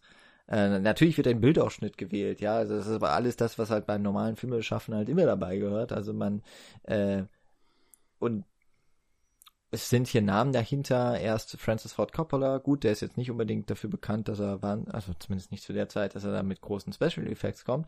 Aber dann später ist ja George Lucas auch darauf aufmerksam geworden und hat das mit produziert oder unterstützt. Ähm, und ich glaube, da wäre es nochmal ein ganz guter äh, Zeitpunkt, um noch einmal so einen Schritt zurückzugehen. Ähm, wie gesagt, ich habe Samsara und äh, Baraka nicht gesehen, aber ich denke, was hier nochmal ganz besonders ist, ist ja auch dann doch nochmal, warum macht Godfrey Reggio so einen Film? Ähm, und was hat er vorher gemacht? Und da ist dieses Institute for Regional Education, IRE, das muss ja irgendwie am Anfang des Films auch genannt werden, aber es ist mir nicht aufgefallen, tatsächlich. Ähm, nur durch diesen, ähm, durch äh, letztlich dann nochmal dieses Bundesmaterial und die Texte, da wird es immer wieder erwähnt, aber es ist doch nie verlinkt. es hat doch keine, obwohl das Institut heißt, ja, äh, es hat keine eigene Internetseite. Die Internetseite hm. ist die von Koyanis Kazi. und äh, Koyanis Kazi ist irgendwie so sinnbildlich. Äh, der, der, das Symbol geworden für dieses Institut. Äh, mit dem hat Reggio nämlich begonnen und hat äh, eben diese Kampagnen äh, gemacht, um ähm, glaube ich, auch insbesondere eben diejenigen, die sozial etwas benachteiligt sind, äh, nicht den hohen Bildungsstand haben, um die mit aufklären zu können. Und da war ziemlich schnell dann der Gedanke, das geht nicht mit, äh, wir gehen jetzt in die Schulen einzeln rein, wir machen irgendwie soziale Projekte irgendwo in den, in den Brennpunkten, sondern wir machen das jetzt mal als eine groß angelegte Kampagne. Und da hat er eben die Billboards ähm, bespielt, er hat was fürs Fernsehen, fürs Radio produziert, also ist an die Massenmedien gegangen. Und äh, anscheinend ist einer der ganz großen Erfolge davon gewesen, dass sie es geschafft haben, dass Ritalin nicht mehr als, äh, wie heißt es hier, Behavior Modifying Drug äh, in, den, in den Schuldistrikten von New Mexico genutzt wurde. Also Leute, die verhaltensauffällig waren, hat man halt Ritalin gegeben, war okay. Ähm, und dagegen hat er halt, äh, ist Reggio vorgegangen mit dieser Bewegung und da hat er halt auch als so eine Non-Profit-Organisation äh, Organisation, ähm, Förder Förderungen für bekommen ähm, oder Mäzenen gewinnen können. Und so ist halt auch dann später Francis Ford Coppola dazu gekommen, ähm, als der Film aber schon fast fertig war oder sogar schon fertig war. Ähm, aber der ist anscheinend irgendwie auf den Reggio aufmerksam geworden und hat dann auch gesagt, okay, mit meinem Namen, den er damals ja dann schon hatte, ähm, natürlich mit der Pate äh, schon, hat er ähm, auch diesen Film, den er für offensichtlich auch sehr, sehr ähm, bemerkenswert fand und wahrscheinlich auch einmalig. Zu der Zeit höchstwahrscheinlich wirklich einmalig, ähm, wollte er den auch so den Schub mitgeben, was ja auch funktioniert hat. Also der kann, wie gesagt, nicht so viel gekostet haben, wird schon einiges, also jetzt nicht für ein Apfel und ein Ei, aber es war keine große Produktion. Man spart ja auch viel Geld ein, wenn man keine Stars braucht, wenn man keinen Tonmann braucht, sondern im Grunde, glaube ich, war da höchst, größtenteils waren die Kameraleute unterwegs mit der Kamera und einem Stativ und vielleicht noch dem einen oder anderen Technik, Technik, Schnick, Schnack und das war's. Also mit einer relativ kleinen Crew arbeiten, dafür mit der Technologie, die zum Teil noch selber ein bisschen weiter ge, ähm, modifiziert wurde und dann aber ein paar Millionen eingespielt. Und ähm, daneben auch über die Jahre sehr bekannt geworden zum Kultfilm und hat ja sogar diese Trilogie, ähm, die wohl schon geplant war von Anfang an, aber hat sie ja auch ermöglicht. Ich glaube aber, dass die anderen Teile da nie an den Erfolg rangereicht haben. Mag vielleicht auch äh, eben so ein Zeugnis sein, ne? dass ich eben gesagt habe, diese IRE hat keine eigene Internetpräsenz außer Koyanis Kazi. Ähm, und das ist nochmal der erste und, und älteste dieser Filme. Und der ist irgendwie im kulturellen Gedächtnis hängen geblieben. Und die anderen, die kommen halt so ein bisschen mit. Ja, ich glaube auch, ich habe ja eingangs schon gesagt, ich glaube, der zweite schafft es halt nicht so gut, das zu verdichten. Also der ist nicht ganz so stark in seiner Narrative und ähm, fühlt sich dann eher so wie, wie eine Ansammlung von Vignetten an. Und ähm, da ist dann wiederum halt ein Film wie Samsara oder Baraka visuell beeindruckender. Und wenn der dritte tatsächlich dann noch mit dieser Computertechnik arbeiten, die dann nicht mehr so gut funktioniert und natürlich auch 20 Jahre später einfach erst erscheint. Das ist ja auch ein, ein mhm. zeitlicher Punkt, der dann noch dazu gerechnet werden muss, dass diese Filme eben nicht in kurzem Abstand erschienen sind, sondern dass der erste irgendwie zur richtigen Zeit am richtigen Ort ist, eine große Welle macht und danach ist eigentlich alles gesagt. So, da, da kannst du natürlich das nochmal versuchen zu wiederholen, aber ist die Frage, ob das nochmal diesen Impact überhaupt haben kann. Also den einen wichtigen Punkt habe ich jetzt natürlich eben noch vergessen. Wo früher sich Reggio schon sehr früh stark gemacht hat, war, dass äh, Technologie äh, auch genutzt werden kann, um Menschen zu manipulieren. Hm. Hat er sehr richtig erkannt. Äh, er nutzt ja den Technologie des Films genau für das gleiche auch aus. Also er bekämpft im Grunde ja äh, das, das äh, Biest mit den eigenen Waffen. Also das meine ich jetzt auch wirklich gar nicht, also ich meine das jetzt weder, ich möchte ihn dafür nicht in, in die Lächerlichkeit ziehen, äh, ich möchte das gar nicht kritisieren, es ist nur einfach so der Punkt. Also er, er nutzt natürlich schon auch einfach die Mittel aus, die er selber sehr kritisch sieht, aber mit einem kann man jetzt drüber streiten, ob es der richtige Gedanke ist, ob das ein, no, ein noble cause ist oder nicht. Aber er hat zumindest mal eine Agenda und die hat er schon sehr früh eigentlich durchgezogen und äh, unter dieser oder dieser ähm, äh, unter diesem Aspekt ist eben auch dieser Film entstanden. Und hm. das erklärt, glaube ich, auch vieles, warum Koyanis Katsi so geworden ist, wie, wie jetzt das Endprodukt aussieht. Ähm, und dass er durchaus auch eine, eine ähm, Richtung vorgeben kann. Also ich war da am Anfang, das mag am Anfang des Podcasts auch so kritisch von mir geklungen haben, äh, aber das war tatsächlich größtenteils, was der Metatext quasi über den Film sagt, auch noch vom Macher selber, und was mir der Text selber bietet. Und dass da diese große Diskrepanz ist und ich mich frage, warum macht er das? Als, also, warum stellt er sich so hin und macht er das? Aber da haben wir, haben wir ja schon drüber gesprochen. Aber ähm, ich finde, da kann man fast auch wieder zurück, weil ja, ich, ich denke jetzt gerade schon wieder, so eindeutig ist es doch nicht. Also klar ist das, was wir jetzt drin gefunden haben, so dieser, diese Kritik an der Moderne und so weiter, das ist ja offensichtlich irgendwie eine Agenda und das ist da drin. Aber ich finde auch nicht, dass es das Einzige ist an diesem Film, sondern da sind ja verschiedene Geschichten oder verschiedene Gedanken drin und das hat schon, finde ich, mehr Facetten als diese ganz einfache Botschaft. Auch wenn man ja, so an den Abspann doch, also denkt. Also da sind ja, das fand ich zum Beispiel ganz spannend. Im Abspann sind ja noch einige äh, Inspirationen, glaube ich, genannt. Mhm. Und ich bin da auch irgendwie gerade eben noch mal so ein kurzes Rabbit Hole äh, durch und habe noch mal geguckt, was das eigentlich so für Leute sind. Und ähm, der eine ist ein Ökonom, äh, Leopold Kohr, der ähm, unter anderem zum Beispiel die, die Philosophie der Größe geprägt hat. Darum geht es, äh, dabei geht es irgendwie darum, dass ähm, immer, wenn etwas fehlerhaft ist, ist es zu groß, ist so die Kernaussage. So, das, so dieses, ne, alles ist Gift, ausschlaggebend ist nur die Dosis.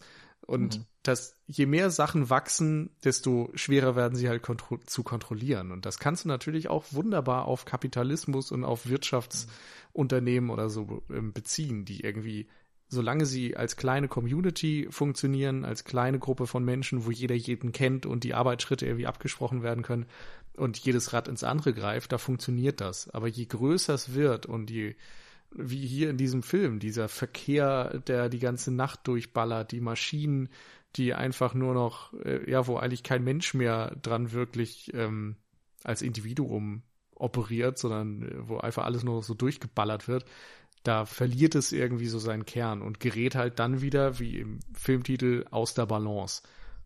Und solche mhm, Ideen also, als Inspiration finde ich, sind halt viel komplexer als diese einfache Botschaft, die auch in diesem Film drin stecken kann. Mhm. Ähm, also ich finde, man darf da vielleicht gar nicht bei den Industrien und so weiter aufhören, ähm, bei den Beispielen, die du gerade gegeben hast, weil es ist ja auch der Mensch an sich. Also wir sind ja auch vielleicht schon zu groß geworden, wenn ich jetzt mal überspitzt das sage. Und ähm, ich habe tatsächlich auch noch mal geguckt, äh, wie denn das mit der Weltbevölkerung eigentlich aussah. Hm. Ähm, also dazu, ganz kurz, dazu sagt er halt selbst, also Kursgesetz oder so wird von anderen zitiert. Es besagt, dass unsere Lebenswelt nach den kleinen Maßen des Menschen strukturiert werden muss, will sie eine humane Welt werden. Also es geht auch mhm. immer ganz klar um Menschen. Und da gab es mhm. auch noch einen wunderbaren Fun Fact. Äh, dieser Typ mit seiner Theorie hat äh, den Gründer der Heineken Brauerei zu einem Artikel inspiriert, 1992, mit dem Titel Eurotopia, in dem er äh, eine Utopie quasi von Europa zeichnet, ähm, das nicht nach Ländern und Staaten, sondern nach 75 Regionen unterteilt ist. Um das halt, ne, so wie so Bundesländer oder Kantone mhm. oder Katalonien, was auch immer, so die, diese ganzen regionalen Unterschiede mehr zu berücksichtigen und halt kleinere Organisationsformen zu finden.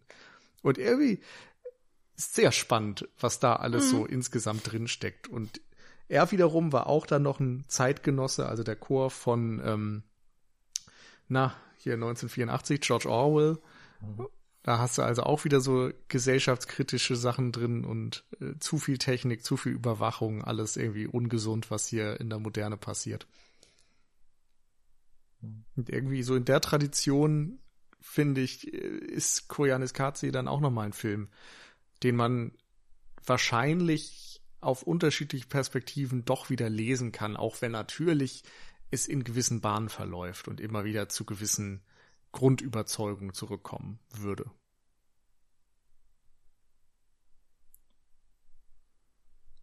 Dann hake ich hier doch noch ganz kurz ein und mhm. äh, ich glaube, dann kann Michi äh, sucht, ich weiß gar nicht, ob sie noch die Zahlen raussucht, die Menschheitsbevölkerung in der, im Verlauf der Zeit. Ähm, ich finde es auch auf jeden Fall äh, legitim. Ich habe nur das eine Pro ich würde das eine noch dagegen halten. Ich glaube, dass der Film gerade dadurch, dass er sich dann von seinen Mitteln her sehr reduziert, nämlich auf das Bild und auf den Ton. Und das sind hauptsächlich, würde ich mal sagen, die zwei Dinge, die bei Filmen eher auf Affekte abzielen, also auf zum Beispiel die Emotion und natürlich die körperlichen Regungen, die sich dann beim Zuschauer, der Zuschauerin ergeben. Und das letzte Bild, das wir halt vom Film sehen, ist ja auch im Grunde die Klammer, oder der Film schlägt, äh, bildet eine Klammer am Anfang mit dieser äh, Höhlenmalerei und der Rakete, die startet. Die erste Rakete ist, glaube ich, die Saturn 5 oder so. Ähm, und am Ende kehrt er wieder zurück, zeigt wieder so ein Bild. Ähm, ich habe da auch, ich weiß nicht, was ihr da drin seht. Für mich sind das Menschen, die eine Gottheit sehen oder sowas. Habe ich, also das ist das, was ich da rein interpretiere, was ich da reinlese. Wäre vielleicht nochmal anders, wenn man es in Natura sieht. Äh, und dann gibt's aber die Rakete, die es nicht schafft, äh, die Erdumlaufbahn zu verlassen und abstürzt. Und das ist dann ja auch dieses eine Zitat, äh, diese eine Prophezeiung, ne, dass äh, irgendein Objekt aus Asche auf die Erde schlägt, was höchstwahrscheinlich eigentlich einen Vulkanausbruch beschreiben soll, ähm, aber hier sich natürlich wunderbar drauf äh, lesen lässt. Und das ist doch ein, also für mich war das ein total emotionaler Moment. Äh, also ich war da einfach schockiert, das zu sehen. Äh, zum einen wusste ich nicht, was ist das jetzt für eine Rakete, weil wir haben ja vorher schon Atombomben und sowas gesehen. Also was ist das da eigentlich, was da explodiert? Hoffentlich was unbenannt, äh, unbemannt war es, kann man auch sagen. Ähm, aber da, das war so ein Moment, wo ich sagen würde, okay, das ist eine sehr, sehr emotionale Note auf die, äh, das letzte Bild. Und ich hatte zumindest erstmal nicht das Gefühl, dass, dass man eingeladen wird, ja jetzt äh, so verkopft ranzugehen. Aber natürlich ist die Möglichkeit da und der Film bietet genug Ansätze, um sich philosophisch, gesellschafts gesellschaftswissenschaftlich, wie auch immer, ähm, auf Sachen der Biodiversität, also auf, das, auf all diesen Ebenen sich dem Film zu nähern, aber ich habe das Gefühl, erst äh, in allererster Linie ist er doch dann sehr stark auf die Emotionen zugeschnitten. Und mhm. da würde ich dann sagen, ist das echt ein, wenn man es zumindest so sieht, ähm, würde ich sagen, dann ist das auf jeden Fall ein äh, Ende, dass dieses dann eben doch schwarz-weiß äh, nochmal in eine sehr klare Richtung zumindest kippt. Ja. Ja, für mich war es halt so ein bisschen diese Aussage von wegen, so wir sind halt nicht perfekt. Also ne, so, so toll unsere Technologie und unser Fortschritt und wir als Menschheit irgendwie sein können oder so fortschrittlich, dass trotzdem natürlich Sachen schief gehen und äh, wir nicht immer die Kontrolle über alles haben. Ich würde ähm, sogar noch viel stärker formulieren. Also für mich ist es wirklich dieses aus der Balance geraten. So der, der Mensch ist da irgendwie auf dem, auf dem Holzweg, auf dem falschen Weg. Der, der bewegt sich in eine falsche Richtung und das hier sind die Konsequenzen. So, das ist ja, eine Sackgasse, oder? Ist eine Sackgasse, genau, das ja. ist das perfekte Wort, danke. Also so, so habe ich das irgendwie auch interpretiert, weil am Anfang, ne, die erste Szene ist, also nochmal, so wie, wie sehe ich das am Anfang? Ich sehe diese Höhlenmalerei und denke, okay, das sind die Menschen, äh, das eine, was so ein bisschen heller und größer gezeichnet ist und alle, habe ich das Gefühl, sind so auf ihn ausgerichtet. Das könnte eine Gottheit sein. Die Gottheit ist normalerweise in den Sternen, im Himmel und dann sehen wir die Rakete, die auch erstmal überhaupt nicht als sowas äh, also ich wusste erst nicht, was das wieder ist für ein Bild. Das hm. ist ja dieses riesige Triebwerk, totale Vernichtung, eigentlich hat man das Gefühl, sieht man da. Und es ist irgendwie auch. Und dann merkt man, wow, da hebt eine riesige Rakete ab und äh, jetzt hat es der Mensch geschafft. Er fliegt zu den Sternen, er fliegt zu den, in Anführungszeichen, zu den Göttern. Ich bin nicht religiös oder so. Mhm.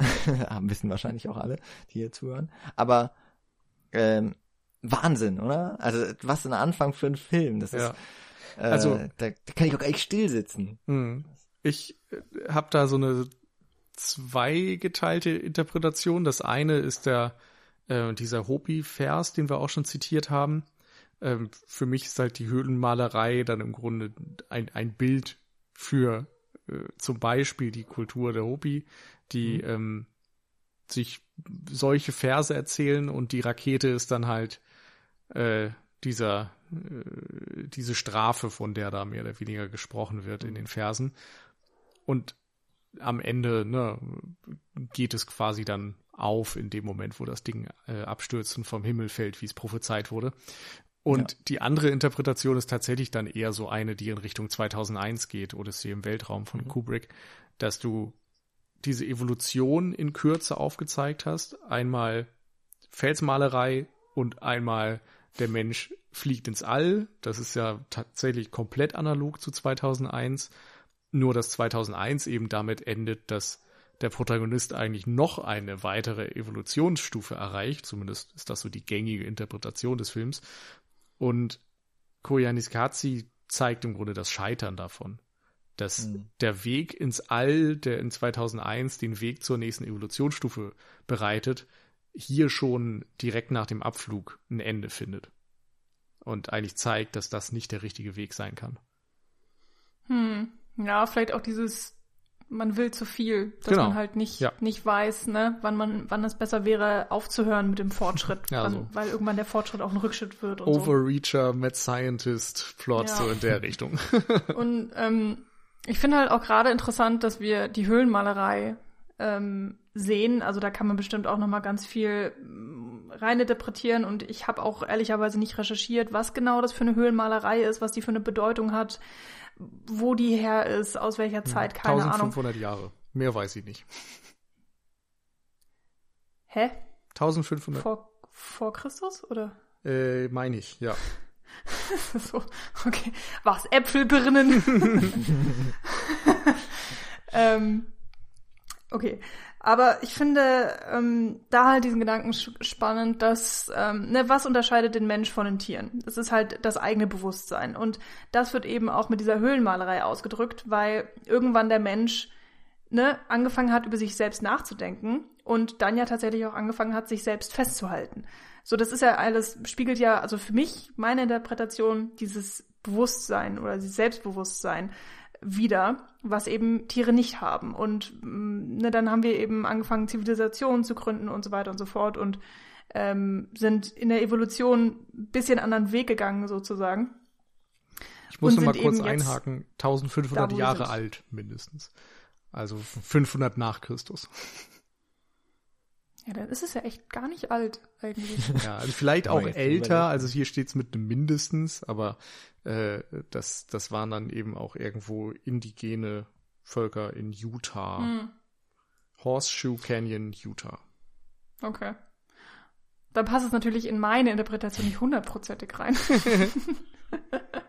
Aber wenn ich mal Höhlenmalerei als, als Ganzes sozusagen nähme und nicht nur diese eine explizite, dann passt es vielleicht ein bisschen eher. Aber ja, wie auch immer. Und das ist ne, da sind wir wieder bei der ähm, Ambivalenz. So, wie ist es einzuordnen, dass wir als Menschheit eben diesen Evolutionsweg gegangen sind, dass wir eben diese ganzen Sachen schaffen können, die ja dann teilweise auch im Film gezeigt werden. Und ähm, gerade irgendwie, dass der Film uns immer auch als großes Ganzes zeigt. Also das, äh, es werden ja ab und zu ganz, ganz selten tatsächlich mal diese einzelnen Menschen gezeigt und diese Gesichter, die in die Kamera schauen.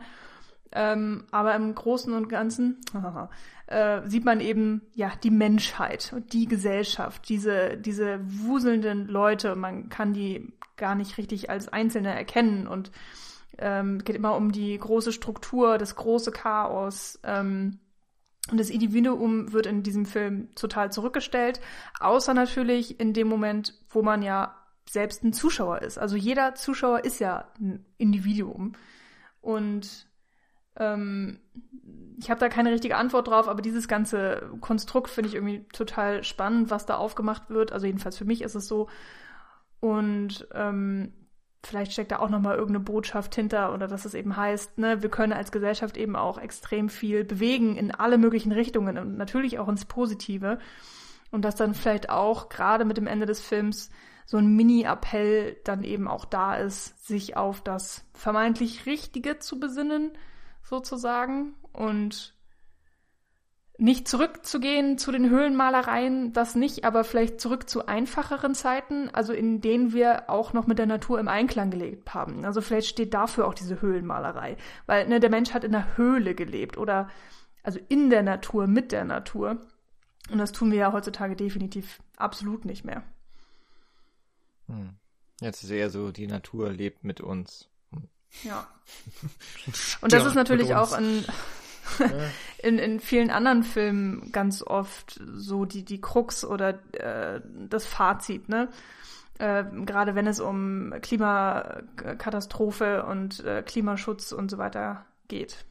Aber das finde ich ist tatsächlich ganz interessant. Ja? Das ist jetzt so etwas, was ich auch da reinlese. Ich weiß nicht, ob es da wird ja äh, doch schon einige Jahre jetzt her sein, dass ich den Film schon mal gesehen habe ähm, ob das für mich damals auch schon so ein zentrales Thema war. Ich nehme an, so in den 80ern, klar, wir sehen hier immer diesen Unterschied, oder wird sehr stark herausgestellt, der Unterschied zwischen Natur und normalerweise wäre jetzt der Begriff ja Kultur, wir verstehen nur was anderes darunter, die, die, äh, die Technologie, deswegen bleiben wir dabei, die technologische Welt und die natürliche Welt, die werden hier gegenübergestellt, aber ich habe nicht das Gefühl, dass das Hauptthema dieses Films Klima äh, Schutzinitiative wäre oder sowas. Aber das ist etwas, was da drin steckt. Also ich glaube schon, hauptsächlich geht es darum, was macht eigentlich Technologie mit unserem Leben, mit unserem Planeten schon, ja. Mhm. Aber ich habe nicht so das Gefühl gehabt, dass es ihr Reggio jetzt darum geht, zu äh, bei mir als Zuschauer loszutreten. Guck dir das mal an, wie wieder natürlich eigentlich unsere Gesellschaft ist und du bist Teil dieser Gesellschaft. Äh, wach auf hm. Ja, und über, überdenkt doch mal die Art und Weise, wie wir leben. Das, glaube ich, steckt hm. drin. Aber nicht, äh, guck dir mal an, was wir aus der Natur machen. Ich ja. glaube eher, es ist, schau mal, wie schön diese Natur ist, was unser Planet eigentlich kann, und guck mal, was wir für einen Mist daraus verzapfen. Ähm, ich glaube, dieser Schritt dann hin zu sagen, ähm, hier ist, wird etwas zerstört und möglicherweise unwiderruflich, das ist das kann man damit reinlesen, glaube ich, aber ich denke, das ist sehr stark mit äh, auch so der Zeit, in der wir gerade zum Beispiel leben, auch ähm, ist damit sehr stark irgendwie verbunden. Auf der anderen Seite total unwirklich, so einen Film zu sehen mit diesen Menschenmassen, die, die so nahe kommen, so ekelhaft, ja. Und man denkt sich, äh, warum trägt da eigentlich keiner Maske? Fand aber sehr schön, dass es eine ein Schild gab bei so einem der Highways. Ähm, da wird vor Smog-Alarm gewarnt. Ja, so wie eine Wettervorhersage, dass da irgendwie steht, ich glaube morgen oder übermorgen irgendwie sowas, äh, Smog-Alarm, bitte lassen Sie Ihr Auto doch stehen. Hm. Fand ich schon äh, noch, ja. also ne, es sind auch so ein paar Details in diesem Film, in den Bildern, äh, was auch dazu einlädt, ihn nochmal zu schauen, äh, überhaupt zu schauen, wer ihn noch nicht kennt, oder im Falle von Michi nochmal auf einen größeren, um mhm. da nochmal drauf zu kommen, um ja. nochmal vielleicht im größeren Maßstab auch zu schauen, weil äh, ja, es sind diese großen Bilder, aber es gibt auch mhm. viel zu entdecken. Ja. Mhm. Oder gerade deswegen. Genau. Ähm, jetzt als kurzer Einschub, wo wir gerade da waren, früher, heute sozusagen. Also man kann sich ja ungefähr denken, heutzutage ähm, haben wir knapp 7,9 Milliarden Menschen auf der Welt. Das finde ich schon Krass. sehr abgefahren. Könnt ihr ungefähr schätzen, wie das denn 1982 raus aussah? Also ich habe jetzt rausgesucht, wann der Film erschienen ist, nicht wann er gefilmt wurde, aber Ich glaube, es waren so fünf wahrscheinlich. Ich war auch bei fünf, weil ich meine, als ich in der Schule war, waren es irgendwie sechs und dann wurden es irgendwann sieben. Das ist krank, dass wir jetzt schon auf die acht fast zugehen. Ja, wir steuern wirklich auf die 8 zu. Ihr seid tatsächlich ganz gut dabei. 82 waren es ungefähr 4,6 Milliarden Menschen auf der ganzen Welt. Alter. Ja. Also wir haben es fast verdoppelt in 40 Jahren, wenn man es ein bisschen übertrieben ausdrücken möchte. Das kein ist Wunder, dass schon alles scheiße ist. Heftig. ja. Also, das, ich finde, das bringt nochmal eine ganz interessante, spannende Perspektive rein. Wenn man bedenkt, dass halt in Koyaanisqatsi, wenn man das so reinlesen möchte, da ja auch schon drauf angespielt wird, ne, wie, wie viele Menschen wir sind sozusagen und eine, eine riesige Masse und wie viel, wie viel Einfluss eben die Menschheit auf den kompletten Planeten hat. Und der Planet ist ja jetzt nicht gerade klein. Und wir beherrschen mittlerweile ja eigentlich ziemlich alles, bis auf vielleicht den Meeresgrund, aber ich meine, selbst den machen wir kaputt. Und was ich halt Das auch zählt spannend als fand, beherrschen. Was wir kaputt machen können, Ja, das haben wir eigentlich. gewonnen. ja, Nimm so das von wegen- Tiefseefisch. im, im Marianengraben wird Mikroplastik gefunden und äh, oder nee, nicht im Ja, Marianengraben. aber dafür wird doch in Thunfischpaste kein Thunfisch mehr gefunden, oder? Das? Das stimmt, ja. Wer braucht schon echtes Fleisch? Viele Grüße an Ähm, Subway. Ach, das war's, genau. Und äh, was auch da nochmal als äh, Fakt, wo, na, wir schmeißen einfach Zahlen heute raus. Ähm, hättet ihr schätzen können, wann gab es die erste Milliarde Menschen auf dem Planeten? Also wann wurde die erste Milliarde geknackt? Das ist noch nicht so lange her. Ich Hm, würde sagen, so um die Jahrhundertwende 1900? 1900. Tatsächlich 1800. 1800. Also es hat irgendwie erstaunlich lange gedauert, um auf diese viereinhalb Milliarden zu kommen. Aber irgendwie dauert es jetzt gar nicht mehr so lange auf die acht Milliarden. Ja, wenn uns, Naja. wenn uns Corona was lehrt, dann ist das exponentielles Wachstum. Wollte ich gerade sagen. du nimmst mir die Worte aus dem Mund. Aha. Zwei Idioten. Hallo, Ja. zwei Genies.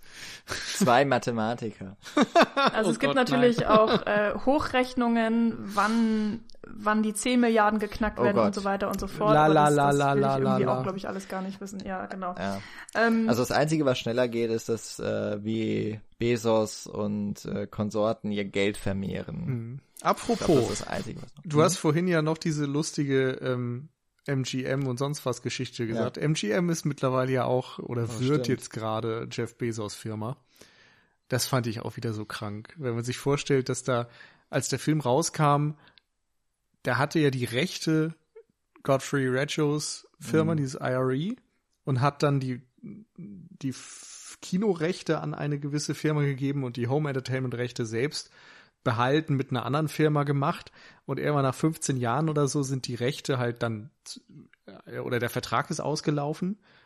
Und dann war die Frage, sind die jetzt bei Godfrey Reggios Firma oder sind sie bei dem Kinoverleih, der zwischenzeitlich dann wieder von irgendeiner Firma, und ich glaube, das war dann tatsächlich MGM, aufgekauft worden war, oder zumindest hatte der Besitz bis dahin schon dreimal gewechselt. Dann gab es einen großen Gerichtsprozess, um für die Kosten zu zahlen, mussten sie dann erstmal inoffiziell quasi nochmal ein paar DVDs pressen und verkaufen. Und letztendlich wurde dann festgestellt, dass die Rechte bei MGM sind. Und dann Dumm wiederum, ne? deren Rechte werden nicht von MGM verkauft, sondern von einer anderen Firma, Hollywood Classics beziehungsweise Park Circus. Da gab es auch schon wieder diverse äh, Überschreibungen und sonst was. Und jetzt halt demnächst wahrscheinlich Amazon. Falls sich irgendjemand jemals gefragt hat, warum so viele Lo Filme nicht in Deutschland auf Blu-ray erhältlich sind oder digital erhältlich sind, an solchen Dingen liegt es. Mhm. Und wir reden hier halt wirklich von einem, das haben wir, hier, haben wir auch anfangs erwähnt, wir reden hier von einem Film, der wird in äh, das kulturelle Erbe der äh, US-amerikanischen Geschichte aufgenommen. das ist ein Kultfilm, der glaub, der lief früher auch im Fernsehen und so, ja. Ähm, und ja, da war man jahrzehntelang weg und eigentlich, also er ist ja erschienen hier, aber hätte auch anders kommen können. Ne? Also hätten wir vielleicht diesen Film gar nicht sehen können unter Umständen. Hm. Insofern, ja. Ja, nochmal äh, kurze Frage so zum Ende. Habt ihr ein Lieblingsbild oder ein Bild, was euch besonders in Erinnerung geblieben ist, wo ihr vollkommen vom Hocker wart, äh, als ihr das gesehen habt? Nee, habe ich nicht. Aber die erste halbe Stunde, die ersten 20 Minuten waren auf jeden Fall, ähm, wie gesagt, Sonntag, Vormittag, so ein Punkt, wo ich dachte, oh, ich habe wieder richtig Bock auf Urlaub. das einfach sehr schöne Naturaufnahmen und sowas waren. Ah, das habe ich nicht erwartet. okay. Ja, ich habe insofern nicht das eine Bild, weil es so viele gibt, ja. Also wenn es so diesen Begriff des reinen oder des totalen Kinos irgendwie gibt, dann ist Koyanis Katzi, glaube ich, auch einer der wenigen Filme, die das so richtig äh, leben oder richtig äh, zum Ausdruck bringen können. Oder als Beispiel. Aber ja, ich habe es ja schon gesagt, diese Rakete am Anfang, vor allem weil das so ein Bild ist, das ist irgendwie so enigmatisch in sich selbst, es, es, es schließt sich einem erst sehr viel später. Ähm, aber natürlich auch dieses, ich glaube, das ist auch eines der bekanntesten, äh, der Vollmond im Zeitraffer, der dann hinter der, hinter dem Wolkenkratzer verschwindet in der Nacht. Das ist natürlich auch ein, einfach weil der Mond so riesig ist, äh, so nah dran, ähm, aber dann eben noch dieses viel größere Hochhaus. Ähm, das ist halt auch ein, ein Bild, das, das so hängen bleibt. Aber davon gibt es noch etliche mehr. ähm, wie gesagt, ich fand den Film überhaupt, also generell sehr kurzweilig. Um, auch wenn ich sicherlich ab und an mal so einfach ein bisschen den Blick hin und her abschweifen lassen und mich nicht so ganz auf irgendwas konzentriert habe, aber da kann man sich auch ab und zu mal kurz verlieren, man kann mal kurz abschalten. Deswegen kann man mir auch vorstellen, warum das so ein Kultfilm geworden ist. Mhm. Ja, also ich fand tatsächlich äh, die Nachtaufnahmen in der Stadt extrem hypnotisierend. Also die hatten irgendwie so eine ganz eigene Magie für sich. Ich weiß auch gar nicht, warum gerade die mich, äh, dass ich die so spannend fand.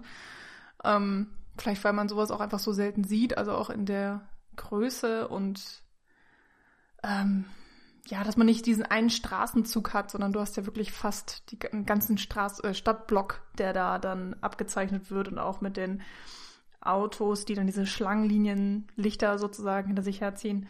Und mh, mm, so von eher am Anfang des Films ähm, liebe ich dieses eine Bild, wenn man diesen, wenn man in diesem, ja, was ist das, Kohlebergwerk ist oder so, also da, wo das Zeug abgesprengt wird, und man hat dieses super riesige Auto, was dann angefahren kommt.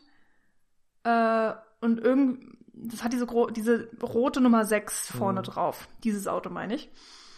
Und mh, mm, es bleibt dann stehen und der Wind sorgt dann dafür, dass dieser schwarze, aufgewirbelte Sand oder Kohlestaub oder was auch immer das ist, dass der dann um dieses Auto drumrum geht und dass das komplette Auto verschlungen wird von dieser schwarzen Sand-Kohlewolke, was auch immer.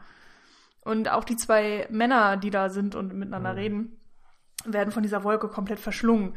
Und das ist für mich echt so ein, äh, ja, so ein Film-Highlight-Moment, weil da auch äh, ja der Zufall dann da mit reinspielt. Und das ist ja auch ganz oft Filme machen, also vor allen Dingen in der Dokumentation, dass, ähm, dass du mit dem arbeitest, was du eben hast und du kannst ganz, ganz viel am Bild planen im Vorfeld und du weißt, ah, okay, da fährt jetzt gleich das Auto lang. Aber dass dann halt der Wind auch so kommt und dass dieser Staub so perfekt äh, über dieses Auto rübergeht und man dann wirklich nichts mehr erkennen kann. Und das auch ja dann im Kontext des Films so eine Aussage für sich irgendwie mittransportiert. Das fand ich irgendwie, ja, großartig. Klingt ja eigentlich so, als hätte dir der Film auch äh, super gut gefallen. Ähm, ja, irgendwie schon. Ich finde es schwierig. Ich habe das Gefühl, ich kann mir eigentlich kaum eine abschließende Meinung erlauben, weil ich halt so erschwerte Bedingungen hatte, sozusagen. Und ich wirklich den Film auf eine Art und Weise geguckt habe, wie er eigentlich nicht geguckt werden sollte und wie es einfach, wie es auch nicht gedacht ist, den zu konsumieren, zu sichten. Ähm, insofern tue ich mich da sehr schwer und ich weiß auch, dass ich den äh, in der, auf einem großen Bild ähm, mehr mögen würde, als ich das jetzt, also ich, teilweise fand ich es wirklich Abschnitte nur sehr anstrengend und ähm, ja, ich konnte mich auf den Film nicht komplett einlassen. Das habe ich schon gemerkt. Und ich weiß, dass er mir mehr gefallen würde. Das klingt halt immer so blöd, aber gerade weil ich halt äh, Samsara und ba äh, Baraka ja gesehen habe und die mich echt wirklich richtig, richtig mitgerissen haben, ähm, ich glaube, dass ich Samsara mehr mag als Baraka, aber das ist auch schon wieder so, äh, verwechsel ich die beiden, aber ich glaube, äh, ich weiß es nicht mehr. Ich glaube, wir haben sie chronologisch gesehen und ich glaube, dann mag ich Baraka mehr, weil ich den ersten. Aber das ist dann halt auch so problematisch, wenn man halt schon so ähnliche Filme gesehen hat und und dann weiß man ja schon so ein bisschen, worauf es hinausläuft und das ist halt bei Koyanis Katsi so super unfair, weil er ja, also er ist vielleicht nicht der Erste, der sowas gemacht hat, aber vielleicht der Erste in diesem großen Stil. Also es muss ja schon ähnliche Experimentalfilme im Vorfeld gegeben haben. Das kann ich mir nicht vorstellen, dass es sowas nicht gab. Aber in, ich sage jetzt einfach mal, in dem Maßstab als Langspielfilm behaupte ich jetzt einfach mal, ist er vielleicht der Erste. Und dann wäre es auf jeden Fall hilfreicher gewesen, erst Koyanis Kazi und dann Samsaran Bakara zu, äh, Baraka zu sehen oder eventuell auch die anderen Kazi-Filme, die kenne ich ja tatsächlich auch noch nicht, die beiden Nachfolger. Ähm, kann ich ja vielleicht, vielleicht höre ich das auch nochmal nach. Who knows. Aber ja, Baraka und Samsara gefallen mir tatsächlich sehr viel mehr. Also. Aber wer weiß, vielleicht rettet es die Zweitsichtung. für mich ist äh, Baraka und Koyanis Kazi glaube ich, äh, auf der Eins. ist ja immer schwierig, weil man tatsächlich einen langen Abstand immer zwischen den unterschiedlichen Sichtungen und so weiter hat. Baraka ist halt, glaube ich, der schönste Film, so der visuell schönste für mich und der, der einfach super schöne Naturaufnahmen hat und dieses mega beeindruckende Bild durch die, die verwendeten Kameras und alles. Und bei Koya Niskazi wiederum schätze ich einfach vor allem dann noch den Score von Philip Glass und diese thematische Klammer, die darum erzählt wird, dass sie es halt wirklich schaffen, nicht einfach nur Bilder zu zeigen und sondern eine Entwicklung und irgendwie eine Botschaft und so weiter und das mag ich sehr gerne. Ähm, ein Aspekt, den ich noch mal kurz ansprechen wollte, ihr habt jetzt ja auch schon immer mal gesagt, so ja, war das der erste Experimentalfilm und so weiter, ist ja unerheblich, ob das jetzt äh, diese Art ist oder was anderes. Woran ich immer wieder denken musste, ist ähm, der Mann mit der The Man with the Movie Camera. Mhm. Der Mann mit der Kamera. Der Mann mit der Kamera. Sieger Werthoff. Sieger Werthoff, genau, 1929 meine ich, wenn ich das richtig in Erinnerung habe. Ähm, der halt ein russischer Experimentalfilm war, wo es explizit kein Szenario, keine Geschichte und sowas geben sollte, weil die Intention war, ähm, nur mit filmischen Mitteln, mit den Mitteln des Kinos etwas zu zeigen und eben keine Geschichte zu erzählen, wie es dann beispielsweise in der Literatur oder im Theater äh, der Fall ist. Und dort sind halt auch Zeitraffer und äh, Kameraeinstellung, Kamerafahrten, sonst was, Schnitt, Montage, fast alles von dem, wie hier erzählt wird, außer der Ton, ist eigentlich in äh, der Mann mit der Kamera schon drin. Nur eben nicht als, ich sag mal, Essay-Film oder, oder ohne, ohne Agenda, sondern ganz bewusst, ohne dass da eine Aussage getroffen werden soll, sondern es geht allein darum, irgendwie diese filmischen Mittel zu zeigen. Aber sehr beeindruckend und eben äh, extrem prägend für alles, was irgendwie im narrativen und im Dokumentarfilm danach kam. Und genau, das, das Einzige, was wir jetzt, glaube ich, noch nicht beantwortet haben abschließend ist die Frage, ob jetzt eigentlich Koyanis Kazi, ist das jetzt ein Dokumentarfilm? Ist das jetzt ein Experimentarfilm? Ich weiß auch nicht, ob man da eine Antwort finden muss, aber ähm, tja, wollt ihr noch Stellung beziehen? Naja, beides. aber Experimentalfilm eigentlich. Na gut, was ist die Definition von einem Experimentalfilm? Aber. Tja. Ja. Also ein Film, den man noch erwähnen muss, wenn, wenn wir schon Filmgeschichte reinbringen, ich musste jetzt nur, weil ich sie immer wieder verwechsel, äh, habe ich auch vor kurzer Zeit noch gesehen, Berlin, die Sinfonie der Großstadt von 1927 will man sicherlich, könnte man sicherlich auch noch mit ranziehen, so als einer der Vorgänger von dieser Art und Weise, wie äh, Koyanis Kazi gemacht wurde. Äh, allerdings, wie der Name schon verrät, die Sinfonie der Großstadt äh, zeigt eher das, was das offensichtlich Positive ist an einer Großstadt wie Berlin, einer lebenden, treibenden Metropole äh, ihrer Zeit. Aber damals eben auch mit, zumindest für damalige Zeit, äh, sehr, sehr ähm, avisierte Kameraarbeit und so weiter. Ähm, tja, ist, das ist tatsächlich eine gute Frage. Wir müssten dann ja ansonsten auch noch definieren, was ist eigentlich ein Dokumentarfilm, ne? Also mhm. warum, warum muss man, also das, das, was das Experiment Telle an, an Koyanis Kazi ist, ist sicherlich wirklich komplett auf eine typische Narration zu verzichten. Also sowas komplett rauszunehmen, weil das, was man halt häufiger weil oder gewohntermaßen bei einem Dokumentarfilm zumindest dieser Zeit hat, ist, dass es ja, einen Erzähler gibt oder einen, einen, jemanden, der aus dem Off zum Beispiel redet, dass es sowas gibt wie Interviewsituationen, ähm, oder dass man bestimmten Dingen folgt. Und das hier ist ja tatsächlich eher eine kaleidoskopartige Aneinanderreihung von verschiedenen Bildeindrücken mit Musik.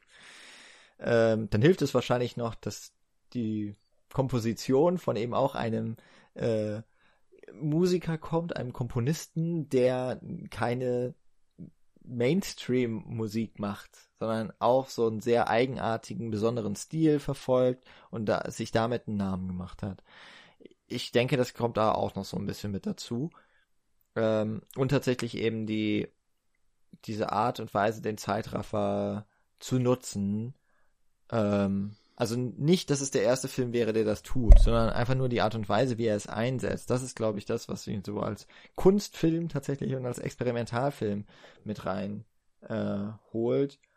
Und das Dokumentarische ist einfach, unter dem Aspekt jetzt vielleicht zu sagen, der Dokumentarfilm versucht die einen Aspekt der Wirklichkeit abzubilden und dabei möglicherweise auch äh, das Objektiv erstmal festzuhalten und in eine Relation zu führen, dann steckt das natürlich schon ein bisschen mit drin hier in dem Gedanken, aber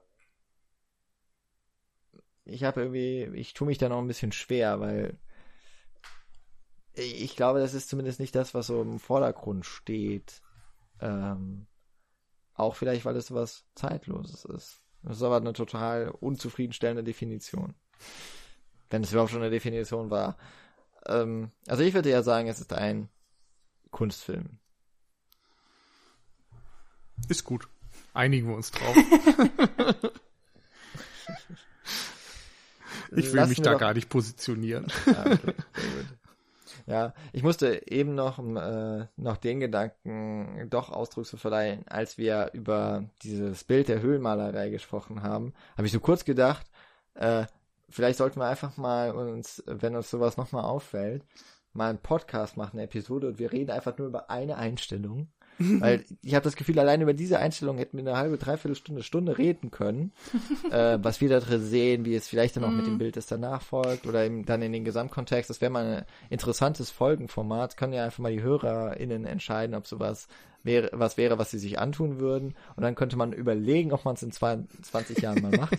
Aber äh, wenn sowas mal äh, so über den Weg läuft, also das fände ich auch, also finde ich einfach auch sehr spannend, dass es in solchen kleinen Sachen ähm, in einem Film, der so viel Emotionen lostritt, so viele Gedanken anstoßen, anstoßen kann ähm, und generell auch über den es Geschichten zu erzählen gibt, dass man sich aber auch in solchen Details verlieren kann. Das ist halt ja. auch so irgendwie eine ich glaube, das hm. spricht einfach auch für die für diesen Film. Man muss wie der ähm, erste Satz eines Buches ja auch äh, gerne mal. Und äh, nur ganz kurz noch, weil es gibt ja auch diese kleinen YouTube, äh, die kleinen YouTube-Videos, also manche YouTube-Videos, wo das erste und das letzte mhm. Bild mhm. des Films ähm, direkt aneinander gezeigt werden und ähm, das manchmal auch extrem spannend ist. Ja, Ich dachte nur gerade zur Länge. Äh, man muss auch sagen, wir äh, fassen uns in letzter Zeit nicht gerade kurz, glaube ich. ich weiß nicht, was der letzte Film war, wo wir es geschafft haben, die Laufzeit zu unterbieten, geschweige denn unser früheres Ziel von einer Stunde zu erreichen, was wir seit ja, Jahren aufgegeben haben. Das, eine Stunde, da, da kommt man ja gerade, da hat man ja gerade die Handlung zusammengefasst. Nein. Äh, aber äh, was, was sich, glaube ich, hier rauskristallisiert, wir haben äh, ausführlich über Kujanis Kazi gesprochen, mit einigen kurzen Verweisen auf zumindest den einen Nachfolger und die Nachfolge im Geiste. Ähm, eine Empfehlung auf jeden Fall geht raus, sich Koyanis Kazi anzuschauen. Es gibt ihn also mittlerweile eben doch auf die verschiedensten Wege auch zu schauen, welchen auch immer ihr einschlagt. Ich denke, das, was sich bei diesem Film auf jeden Fall lohnt, wäre, sich zum einen möglichst wenig Ablenkungen äh, irgendwie vor sich zu stellen, also die Technologie so weit zurückfahren, wie es geht, einfach nur das, was man braucht für den Film und diesen dann auf einem möglichst großen Bildschirm oder eben äh, projiziert, sich dann einfach mal diese 90 Minuten ähm, erlebbar zu machen. Vielen Dank fürs Zuhören auf jeden Fall an dieser Stelle. Wir freuen uns natürlich wie immer, wenn ihr mit uns in Kontakt kommt, ob ihr auf diese Folge hingefiebert habt oder nicht, keine Ahnung. Ähm, und was ihr von Koyanis Kazi den äh, und ähnlichen Filmen haltet. Und äh, natürlich, was mit dieser wunderbaren Idee ist, dass man sich mal nur eine Einstellung anschaut. Ähm, bin ich mal ganz, äh, ganz stark gespannt darauf, wie viele Leute das bis hierhin gehört haben und dann auch noch die, diese Aktion verspüren, zu sagen, okay, jetzt äh, schreibe ich euch noch. Diese und 295 weitere Folgen der Cinecouch findet ihr natürlich auf cinecouch.net. Ihr findet sie in dem Podcatcher eurer Wahl.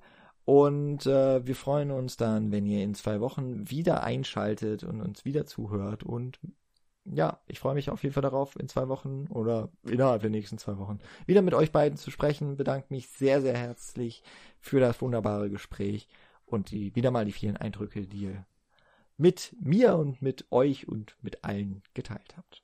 Bis zum nächsten Mal. Ja, wunderbar. Vielen lieben Dank dir auch und bis dann.